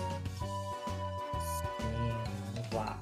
Piqueniques. Os piqueniques já foram bem criticados nas redes sociais porque os piqueniques estão bem feinhos. Nossa, eu achei bem feinho, viu? Sim, quando foi anunciado, eles mostraram a imagem do, dos lanchinhos que você vai poder fazer nesse. É, é bem autoexplicativo o nome piquenique, você vai fazer piquenique com seus Pokémon. Basicamente é isso, gente. Não tem. É, pronto, assim, explicado. Não tem, não tem muito que aprofundar nisso. Vai ser basicamente, para quem jogou os jogos anteriores em Galar, vai ser assim, vai ter uma vibe meio o acampamento que você fazia em Galar. É, os vai ser, vai ser uma coisa Sim, mais ou menos assim. E daí o, o, o, grande problema da, da comunidade Pokémon que habita o Twitter, principalmente, é a cara do, dos lanches no, no jogo em geral. É uma coisa meio estranha, assim, porque a, a, as, a imagem do, do lanche em si, a, as texturas do lanche em si estão bem reais para um cenário mais cartunesco. Então dá aquela, dá aquela estranheza inicial, sabe? Eu achei e, bem mas é, mas num, num geral assim, as pessoas, os jogadores vão poder fazer o piquenique e vão poder, é, enquanto exploram a região de Paldeia, e esses piqueniques vão é, recuperar os pontos de vida do Pokémon e vai poder é, causar alguns efeitos variáveis. E você vai poder fazer diferentes tipos de sanduíches, diferentes tipos de lanchinhos e os diferentes tipos de lanchinhos vão dar é, boosts diferentes para você. Uhum. A gente, é basicamente um piquenique. A gente ainda não sabe quais são esses efeitos, né? Mas um deles que foi revelado foi que vai aumentar a chance de Pokémon Shine. Provavelmente os Shine Hunters vão querer fazer esses lanchinhos assim. Que um dos efeitos vai ser esse. E você sabe uma das coisas que mais me chamou a atenção nos piqueniques? É esse trecho que fala dos ovos. Você viu? Que tá escrito assim no, no release que o, em algumas situações ovos misteriosos de Pokémon poderão aparecer durante o piquenique. Então será que a gente vai ter o, o Daycare vai ser aposentado? Olha, eu tinha visto num rumor barra leak que a gente não ia ter mais daycare. Então, assim, ia ser mais difícil reproduzir Pokémon e que não você não ia mais conseguir pôr dois Pokémon ali pra gerar um ovo fácil um daycare. Eu acho que a gente vai ter essa substituição. Não sei se vai ser boa ou vai ser ruim. Eu não sei quão fácil vai ser isso ou não. Isso, isso vai ser uma coisa que a gente vai precisar entender melhor quando lançar. Sim, vai ser bem estranho. Imagina, você tem, você tem um dito na sua party, ou será que vai ser na hora que você convida os Pokémon para vir comer o lanchinho, daí os Pokémon que você convida. É, ser, é bem estranho, assim. Fico imaginando. Ser, será que a gente vai ter muitos ovos indesejados? A gente vai ter que simplesmente abandonar o ovo? Não, não sei também, é, viu? Uma, uma mudança bem brusca aí, na, aí no, na, na, nos jogos, viu? É, a gente não sabe, né? Pode ser que tenha o daycare, mas que esse ovo, ele, sei lá, seja, traga algo especial, que vai ser mais visado. A gente, tipo, com base em qual Pokémon vai nascer, não dá para saber muita coisa, né? Só eles só colocaram aqui que vão ter esses ovos misteriosos. Bom, e os e você vai poder também lavar seus Pokémon. Isso é uma coisa que tem nos jogos, né? Desde Kalos, que você pode ali meio que acariciar o Pokémon, fazer, deixar ele mais limpinho e tudo mais que basicamente só está dizendo que você vai restaurar o PS deles. Provavelmente isso vai mexer na felicidade também. Deixar eles mais é uma... felizes. É, se a gente tiver um Sylveon nesse jogo, é. a gente, gente, acho que a gente não viu o Sylveon ainda nos trailers, mas se a gente tiver um Sylveon, será que vai ser por esse método que a gente vai evoluir ele? A gente já tinha isso bem, bem proeminente em Alola, né? Em Alola você conseguia Sim. usar o seu, o seu Porygon secador de cabelo para secar o seu Pokémon. Só que era uma coisa meio que totalmente desnecessária, porque não aparecia. Eu não lembro de aparecer no, no, nas batalhas o Pokémon sujo, alguma coisa assim. Eu gostaria que em Scarlet Violet aparecesse no, no Overworld, assim, você. Então, é, você, isso é legal. Você joga seu Pokémon e daí parece que ele tá sujo, daí você limpa, sabe? É. Então, Sim, é aquele tipo de coisa que você vai fazer uma vez no jogo, na sua vida, e não vai fazer nunca mais. Eu acho também, viu? É isso mesmo. Eu acho também. Você vai abrir uma vez só, mas em compensação, a outra mecânica que a gente traz aqui é o TM Machine. Você, todo mundo já sabe que é TM, né? TM são os Technical Machines, que você pode ensinar movimentos novos. Você pega o CDzinho do TM Machine, enfia na cabeça do seu Pokémon, seu Pokémon aprende um. Magicamente. Um Magicamente, você pega assim o CD, enfia na cabeça, pá, e daí ele aprende, sei lá, Thunderbolt, Toxic, daí você você consegue ensinar o seu Pokémon ataques novos usando TM. E até hoje os TMs você encontrava no mapa, você ganhava de outros. ganhava do, dos líderes de ginásio, enfim. Você conseguia obter esses TMs. Só que agora com a, com a TM Machine você vai poder fabricar os seus TMs. Você vai poder fazer seus TMs orgânicos. Você vai usar seus League Points e usar alguns materiais que você vai encontrar pelo mundo e você vai poder fazer os seus TMs para você poder ensinar ataques para os seus Pokémon. É muito interessante que muda muda muito a, a jogabilidade do, do, do da, da região de Paldeia. Sim. Olha, eu vou falar para você uma coisa. Assim, eu, o que eu vi nas, nas revisões lá do jogo é que você vai continuar encontrando os TMs no, no chão, igual sempre teve. Então, acho que basicamente ali meio que um de cada vai estar tá disponível no jogo. Mas eles são consumidos, né? Então, assim, uma vez que você usa, ele vai desaparecer. Você vai ter que fazer outro. Olha, eu confesso que eu tava mais acostumado e eu acho que era bem mais fácil que tava em Sword Shield, que eles não, não eram construídos usar quantas vezes você quisesse. Eu acho que era mais fácil e prático, sabe? Tipo, você não ter que se preocupar com isso. Agora eles criaram um joguinho aqui, né? Tipo, você, tipo, essa questão de que a gente viu no Legends de poder fabricar os itens, né? De você juntar recursos que geram outros itens eles transportaram isso para as TM Machines, né? Agora sim, você vai ter. Em Sword and Shield. Em Sword and Shield, é, só um adendo, em Sword and Shield tinha a, os dois tipos, né? É, os TRs, né? os TRs que você podia usar uma vez só e os TMs que você podia usar várias vezes. E daí fica meio confuso, né? Essa, essas mudanças entre um jogo e outro, então. É, isso é bem complicado mesmo. Da, em um jogo ser, ser consumível, no outro não. Mas aí. Eu preferia que não fosse consumível, sabe? Se fosse para escolher, eu preferia que você, ó, ganhou um, beleza, usa quantas vezes você quiser. Mas aqui quiseram criar uma forma, né? Tipo de, sei lá, você poder. É porque agora tá na moda também isso nos jogos, né? De você poder fabricar seus itens. Veio acho que com Minecraft. Lançou é, essa Minecraft moda. Escola. Sim, em... Minecraft fazendo história. Então, eu acho que é por causa disso. E agora você vai ter que juntar esses League Points, você vai ter que juntar os, os, os materiais. Cada Pokémon vai ter o seu próprio tipo de material. Então, para cada tipo de TM vai ter um tipo de material específico. Então, provavelmente, se você quiser um TM de tipo gelo, você vai precisar de materiais que são que são dropados por Pokémon de tipo gelo. Eu acho que vai ser mais ou menos. Eu acho que a gente viu uma cena no trailer é, de um Pokémon dropando esses itens que era mais ou menos isso, mas eu não lembro com certeza. Sim, e daí a imagem dá a entender, a imagem que a gente vê nos trailers e sem material de divulgação, que esse TM Machine, esse lugar onde você vai fazer os seus TMs, é, fica junto com o centro Pokémon. Fica ali no posto de gasolina do, é, Não sei, é...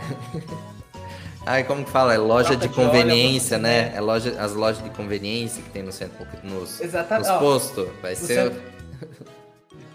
centro Pokémon você vai ter as três coisas. Você vai ter a loja de conveniência, que você vai poder comprar suas Pokébolas. Você vai ter o abastecimento, obviamente, que você vai poder é, é, recuperar o HP dos seus Pokémon. E também vai ter troca de óleo, que daí é o TM, TM Machine ali, que você vai poder fazer o seu próprio TM. Fora o que a gente Completo, ainda não sabe, olha. né? Pode ser que tenha até mais coisa. Exato, arte imitando a vida. É, assim, eu espero que essas coisas sejam mais interessantes do que elas não parecem ser. Porque, igual você falou, parece aquela coisa que a gente vê uma vez como é no jogo não volta mais assim. Nick, eu raramente entrei no Pokémon Camp do Sword Shield. Eu só entrava no acampamento quando eu precisei evoluir meus Pokémon por felicidade, porque no acampamento aumentava super rápido. E eu só fiz isso, só para isso. Eu nunca mais usei.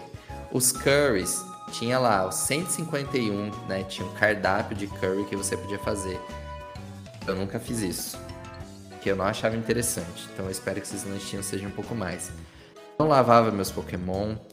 E, e, com os TMs, eu ainda tenho um toque que eu acho que muitas pessoas têm de não usar os TMs para ter a coleção completa. Eu acho meio louco isso, mas enfim, é, eu tenho esse toque. Então, assim, eu gosto de ver minha coleção de TM de 1 a 100 lá, arrumadinha. Então, eu nem ligo muito para essas coisas também. É, eu acho que são coisas muito. Assim, tirando você lavar os. Assim, se não tiver uma coisa visível de lavar o Pokémon, acho que isso daí. Essa mecânica ninguém vai usar mesmo. Mas a questão dos lanches, de você fazer lanche para atrair Pokémon é, Shine e para você fabricar TMs, vão ser. É, são mecânicas bem nichadas, sabe? Uhum. Só pessoas. A pessoa vai, é, participar do, vai participar de alguma coisa competitiva, ela vai fazer os TMs. Ela tá Isso. fazendo Shine Hunt, ela vai lá e faz o lanchinho. Então, são coisas bem, acho que fixas, sabe? Para as pessoas que vão fazer aquilo ali, sabe? É, acho que vai ser bem isso mesmo.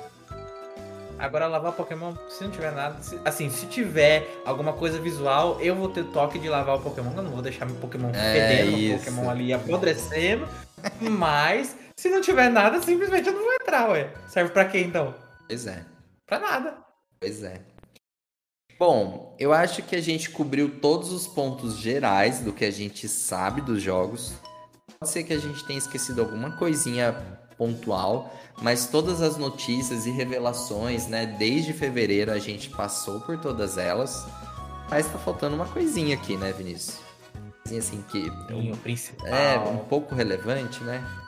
São justamente os novos Pokémon que foram revelados até o momento. Então, nesse bloco final aqui, a gente vai passar meio que rapidamente por eles, porque já tem uma lista até um pouco considerável, né? A gente tem uma matéria no site e tá elencando todos esses Pokémon para o pessoal acompanhar. Cada vez que é revelado um novo Pokémon, a gente traz aqui. Então a gente vai compartilhar com vocês rapidamente quais são os Pokémon que a gente conhece até o momento, né? Na, na data dessa gravação, 1 de novembro. Pode ser que, sei lá, amanhã revele um novo Pokémon. E aí talvez falte algum. Mas, é, Vinícius, tá com a mesma lista que eu? A gente fazendo um de cada vez? Beleza. Então, assim, vamos começar pelos iniciais. Eu vou falar dos iniciais, aí você fala dos dois lendários e depois a gente vai intercalando, tá bom? Belezinha. Nos iniciais, a gente tem aquele trio de Pokémon tipo planta, Pokémon tipo fogo e Pokémon tipo água. Nada mudou em relação a isso, não rompemos essa tradição. A gente tem o Sprigatito, que é um Pokémon gatinho de tipo planta, ele tem uma, uma erva na cabeça dele. É, bom, isso. O Fuecoco parece um pequeno crocodilo ali, bebezinho. O que eu mais gostei. E ele é tipo fogo, ele é vermelho, tem uma carinha super bonitinha com os dentinhos. E eu achei ele incrível. E o Coxley é um patinho com topete ali, todo elegante. E ele fala que a descrição do Pokémon realmente diz que esse penteado está sempre alisado com creme rico e úmido, que fica despenteado quando está seco, então ele está sempre ali preocupado com o topete dele, com o visual. E qual que você mais gostou, Vinícius? Eu gostei bastante do Fuecoco, mas eu tenho uma. Assim, eu, eu, eu, tendo a gostar mais de Pokémon tipo fogo. Mas Também. eu gostei bastante dos três iniciais, acho que tem bastante potencial. Sim. Acho que tem mais potencial do que a geração anterior, por exemplo, sabe? Acho que eu gostei bastante, fiquei bem indeciso nesses três iniciais de qual eu vou escolher. Isso, eu também. Não, eu não fiquei indeciso, eu gostei do Fuecoco desde o primeiro, mas eu gostei muito dos três iniciais. O que a gente sabe é que às vezes desanda um pouco nas evoluções, né? Assim, a gente não sabe até agora quais serão as midforms, a gente não sabe como vai ser as evoluções finais. Isso não foi vazado. Vocês perceberam que a gente não tá falando de vazamentos, até porque nem começou, teve algumas coisas aí, mas a gente não tá falando de vazamento hoje. É, então a gente não sabe realmente. Sim, é, a gente tá totalmente no escuro na questão evolução dos iniciais. E daí já na questão dos Pokémon lendários a gente já sabe bem como eles vão ser, a gente já tem mais uma familiaridade com eles porque eles apareceram muito, é. quase exaustivamente nos trailers acho que praticamente todo trailer eles apareceram. Sim. Talvez só no, só no primeiro trailer eles não apareceram, que são, como a gente, a gente até comentou aqui no podcast, são o Coraidon e o Miraidon. Coraidon é, são dois Pokémon é, mais voltados assim para um visual mais lagartos, assim, uma coisa mais. É, não sei, uma coisa mais cobra. O, o Miraidon parece mais uma cobra, assim. E como a gente já falou, Coraidon é uma coisa, uma vibe mais passada, mais selvagem, tem uma crista. É, a gente tá fazendo quase uma, uma descrição, uma audiodescrição de como são os Pokémon, mas é uma coisa, mas é uma coisa que o design deles são bem pontuais assim para o objetivo que eles claramente têm. Coraidon é uma coisa mais selvagem, mais bruta, mais inclusive o pessoal reclamou bastante porque ele tem rodas no pescoço e ele usa as patas para correr nos trailers. Então o pessoal não gostou desse detalhe. E o Miraidon é uma coisa mais tecnológica, é, parece uma coisa mais elétrica, uma coisa mais digital. E ele é, obviamente, do futuro, é mais, uma coisa mais futurística. Então ele já, ele já tem uma coisa mais metal, assim, uma coisa mais é, distopia futura, sabe? É, e assim, esses Pokémon lendários a gente, a gente já viu nos trailers que a gente vai poder fazer tudo com eles. Eles vão ser é, meio de locomoção terrestre, aquática, é, aérea, a gente vai poder planar com eles, a gente vai poder nadar com eles, eles vão poder subir montanhas, eles vão funcionar como bicicleta, então eles já são multifunções. Multifunções. E eu gostei mais do Miraidon, vou escolher Pokémon Violet para jogar já tenho preferido? Eu vou escolher. Eu vou, eu vou escolher Pokémon Scarlet. Eu assim, hum. não, não, liguei. Não liguei que o Coraidon corre usando as patas dele. Eu achei que. É, é tipo Flintstones, ele é, ele é do passado, então ele usa as perninhas, por mais que ele tenha rodas. E eu gostei bastante do design do Coraidon, então Eu acho que eu vou escolher Pokémon Scarlet mesmo. Legal. Bom, eu vou subir aqui na, na seguir a matéria aqui. A gente teve a forma regional do Wooper, até o momento a única forma regional.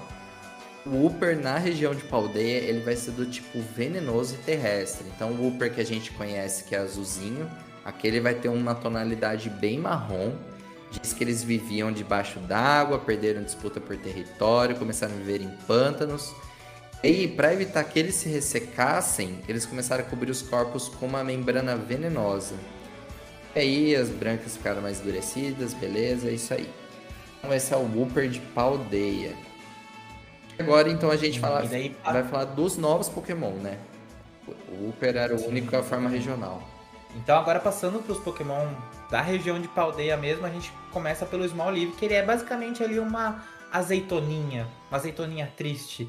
É aquele Pokémon que a gente vai encontrar provavelmente nas primeiras rotas, que ele é do tipo planta normal e é aquele clássico, né? Aquele Pokémon clássico que a gente encontra nas primeiras rotas, que a gente vai ter assim ali no começo da nossa jornada e depois vai jogar na box e nunca mais nunca mais usar ele ou talvez talvez usar a evolução dele. É, a gente a discussão que a gente tem dele é que ele é um, um Pokémon um Pokémon oliva que ele armazena óleos armazena um óleo feito de nutrientes que junta por meio da fotossíntese. Então é aquele Pokémonzinho é, basiquinho do começo, do começo da jornada. Me lembra uma vibe meio Badu. Sim. Sim, é, tem, tem, uma, é, tem um corpinho estilo, um corpinho no formato Badu mesmo. É, é tipo o Pokémon azeitona e é isso que define ele. Depois a gente Sim, teve é. o Lechonk, que é um Pokémon porquinho, pequenininho, bem legalzinho. Um narizão assim na frente de porco. É, bom, tem um, como resultado seu hábito alimentar irradia um aroma que se assemelha às ervas que os Pokémon de tipo inseto detestam. Eu acho que ao invés da gente passar na descrição de cada um, só falar o nome, né, o que eles parecem, e aí a gente deixa o link na descrição do podcast, a página com a matéria completa que a gente tem no site com a descrição desse Pokémon, é, altura, o peso, a habilidade dele. A gente só vai falar aqui basicamente qual é o nome desse Pokémon, basicamente alguma o visual dele e o tipo. Lechonk é de tipo normal. É um porquinho aqui meio acinzentado. Sim, a gente também, como em toda a região, a gente tem o Palme, que é o pica-clone da região, que é um Pokémon rato do tipo elétrico. Uma, é um, um, um pica-clone clássico, bochechinha e tudo. Sim. Depois a gente tem o Cititan, que eu gostei, assim, eu gosto desses Pokémon que são imponentes e grandes e fortes. Eu gosto desse tipo de visual. O Sea Titan é uma baleia terrestre, assim, então assim, é uma baleia, mas ela tem pernas. Ela é do tipo gelo. Ela que vai ser é, o Sea Titan que vai ser o Pokémon parceiro do líder de nada do tipo gelo. Eu gostei muito do visual do Sea Titan. Ele tem três chifres assim na frente. Que incrível.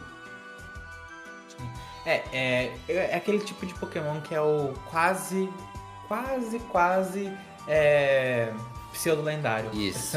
gente, é, é, ele é um, um, passinho antes do pseudo-lendário, mas também não é um Pokémon normalzinho que a gente acha em qualquer rota. É, em compensação, a gente também tem o Fidou, que é o Pokémon.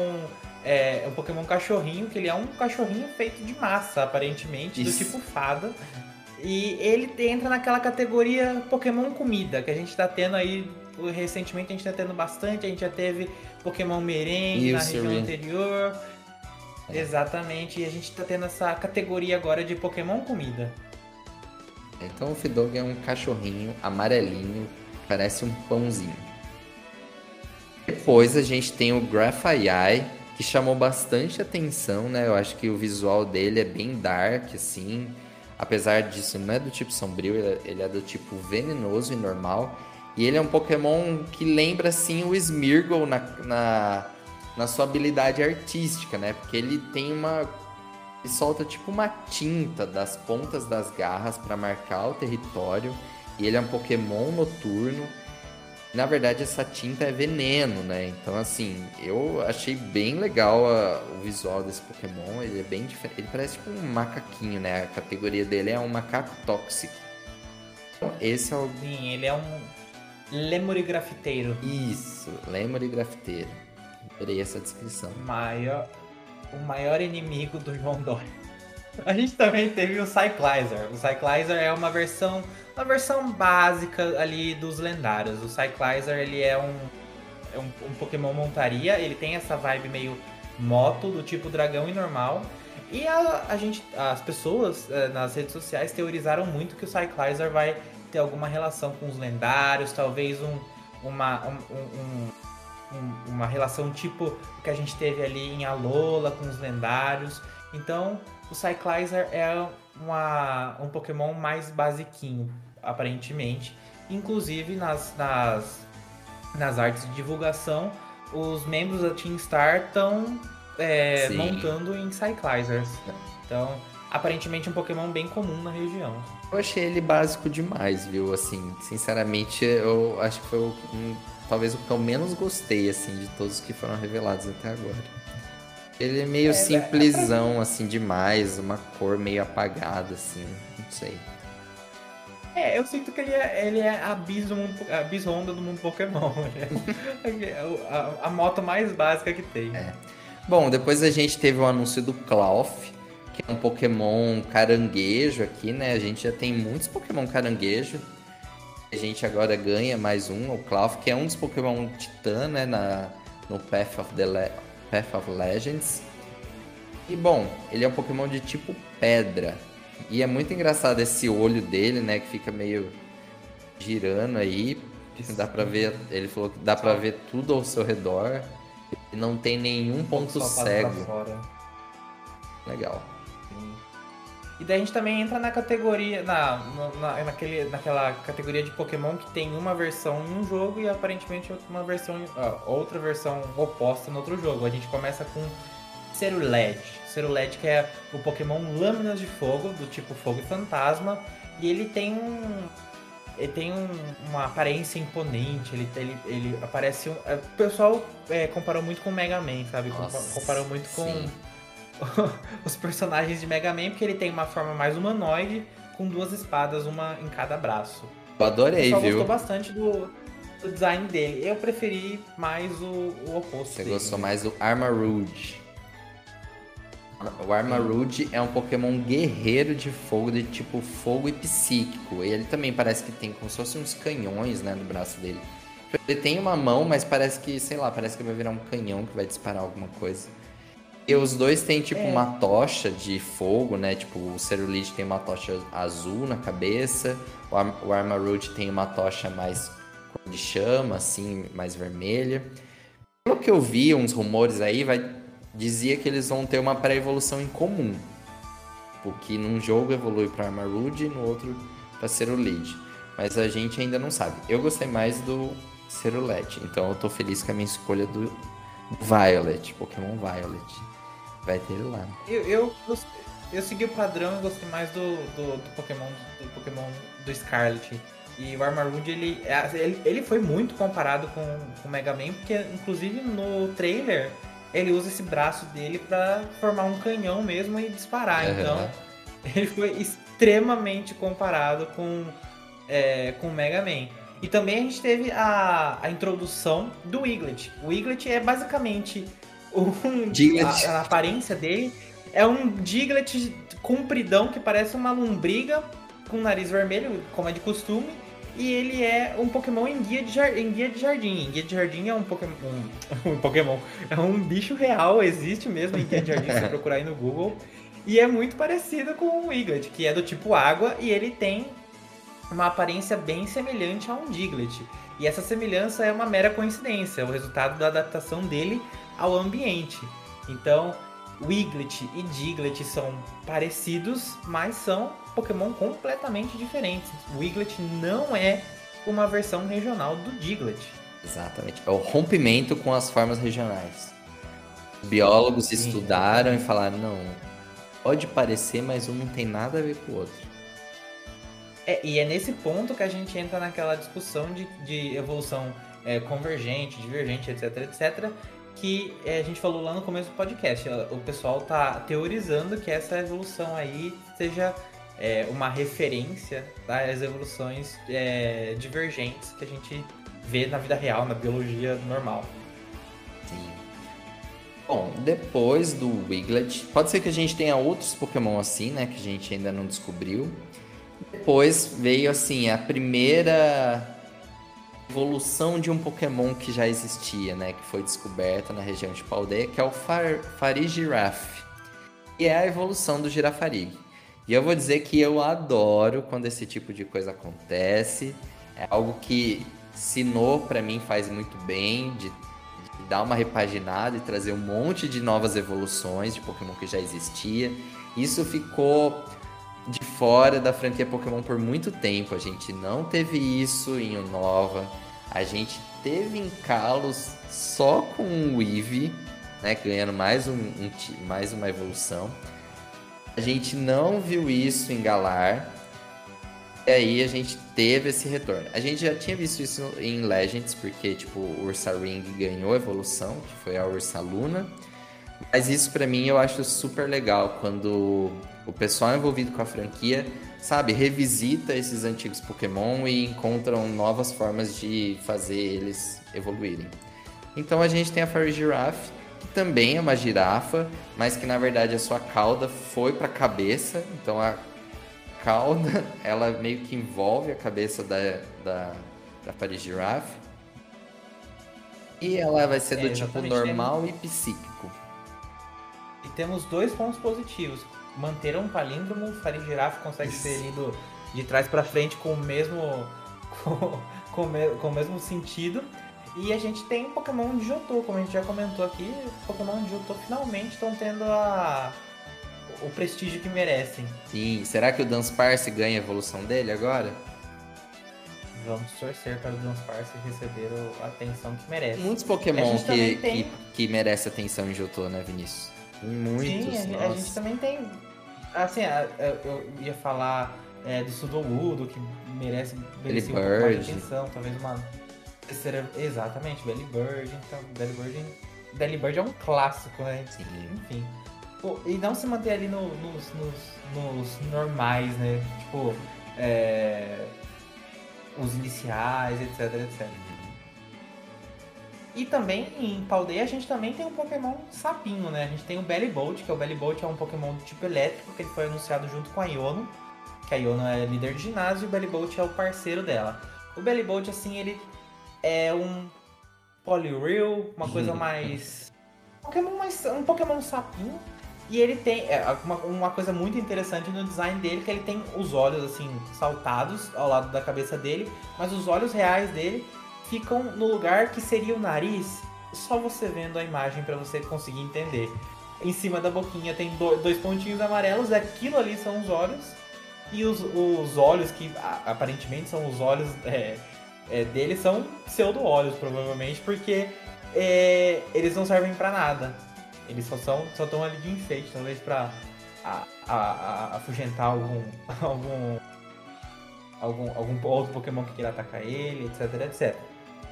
Eu gostei bastante do design do Bellybolt. Que que é, esse, o Bellybolt é aquele tipo de Pokémon ou ame ou odeia, né? Porque, assim, ele, acho que ele desperta sensações muito diferentes no, no pessoal que acompanha, assim. Tem gente que, nossa, adorou, assim, achou super incrível. Tem a ver outras pessoas que criticaram muito. Eu achei legal, viu? É, essas protuberâncias, elas são meio estranhas. E, e assim, elas realmente confundem. Você olha para ele, a todo momento você tá querendo fazer essa distinção Assim, você bate o olho, esse, essa protuberância branca, ela salta mais aos olhos, né? Tipo, quando a gente bate o olho nele. Então, assim, é um Pokémon que a todo momento parece que você tá falando assim, não, o olho é ali, o olho é ali, o olho não é do lado. Ele tem essa barriga meio cinzenta, mas que a gente viu que também gera eletricidade ali. Achei bem legal, assim, viu? Gostei dele.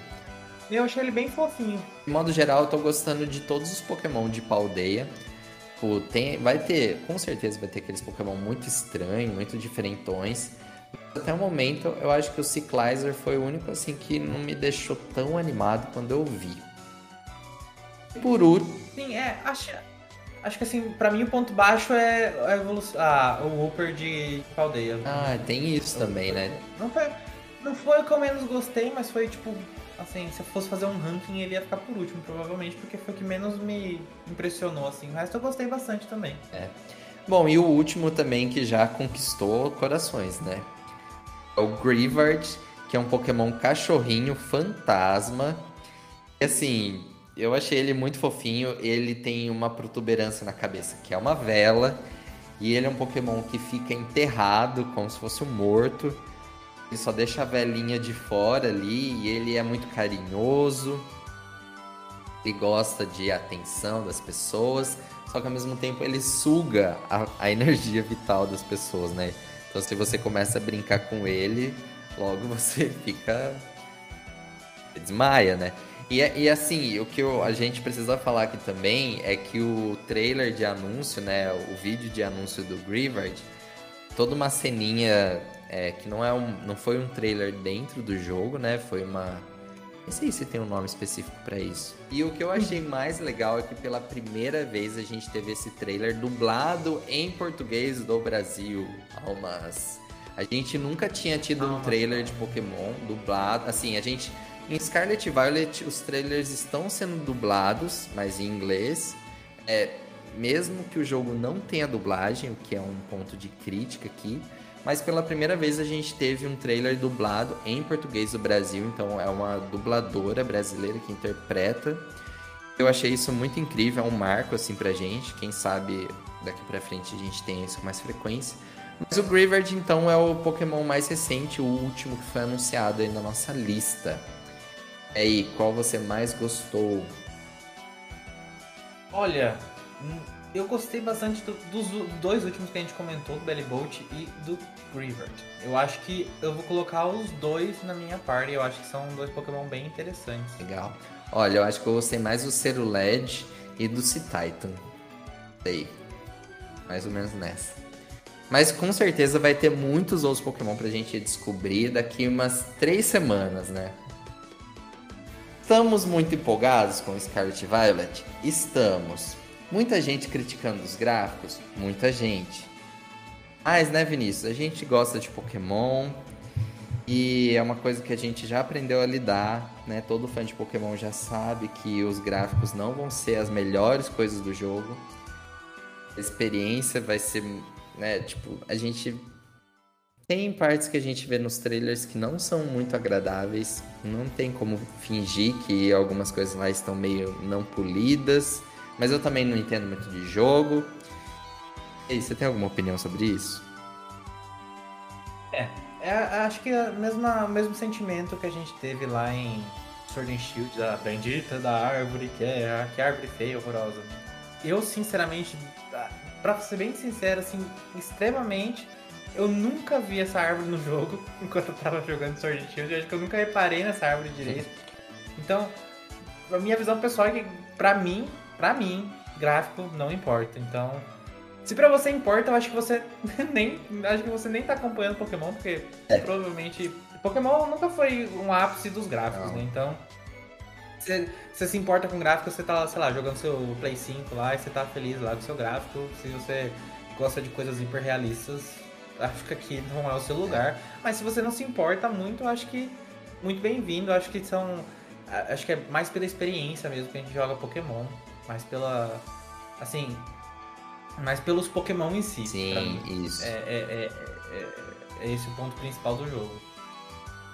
Sim. Menos, a gente não vai ter o Pokémon rotacionando no mesmo ponto, né? Igual a gente teve com o Zacian e com o Zamazenta.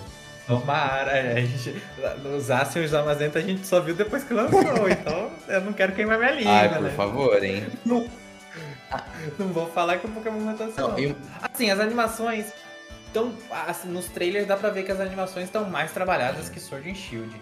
Eles trabalharam bastante nas e, assim, texturas, assim, né, dos Pokémon, né? Que dá pra ver, assim, que sim, eles estão querendo é. deixar um pouco mais próximo daquela textura que seria, né? É, a gente consegue ver as escamas dos Pokémon, assim, se eu não me engano, aparece um Seaviper nos trailers, a gente consegue ver as escamas do Seaviper, então...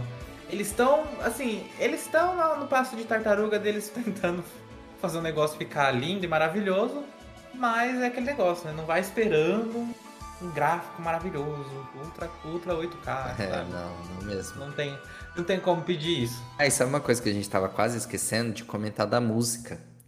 Celestial. Lançamento do Ed Sheeran. Quem acompanha Pokémon aí deve ter visto que o Ed Sheeran lançou uma música temática, que ele falou que sempre gostou muito de Pokémon. A música chama Celestial. Tem um clipe também super legal, assim, cheio de referências e animações. E também foi anunciado que essa música vai estar presente no jogo, né, Vinícius? Sim, é pela primeira vez na história da franquia a gente vai ter uma música que tem letras, que tem uma, tem uma pessoa cantando a música que vai aparecer no jogo. Então, fico assim, fico curioso onde vão colocar essa música, vai ser ali no no final do jogo, ali nos créditos. Não gosto que o Ed Sheeran vai ser o primeiro, o primeiro can- cantor a quebrar essa barreira, porque eu não sou muito fã do Ed Sheeran. Nada contra o Ed Sheeran, mas só não é o tipo de música que me atrai. Porém, fico feliz que seja esteja quebrando essa barreira e que a gente comece a ter a música com letras e tal no jogo. Sim. Bom, então vamos encerrar agora esse episódio de retorno. A gente pensou que a gente ia gravar aqui uma hora, a gente já tá duas horas falando. A gente falou: não, não é muita coisa. Ah, é só umas cinco matérias aqui, cinco notícias. A gente vai passar rapidinho, uma hora a gente termina. Estamos aqui, Vinícius, há duas horas gravando esse episódio de retorno do PBNcast. Olha só. Eu não imaginava isso, né? Eu não imaginava. Não, não imaginava. Não achei que Scarlet Violet ia render tanto assunto assim eu. que teria. Assim, quando, é, como eu falei, a gente, quando a gente tá acompanhando no dia a dia, parece que são muito poucas informações que a gente recebeu assim dos jogos. Sim. comparando com os jogos anteriores, a gente recebeu menos mesmo.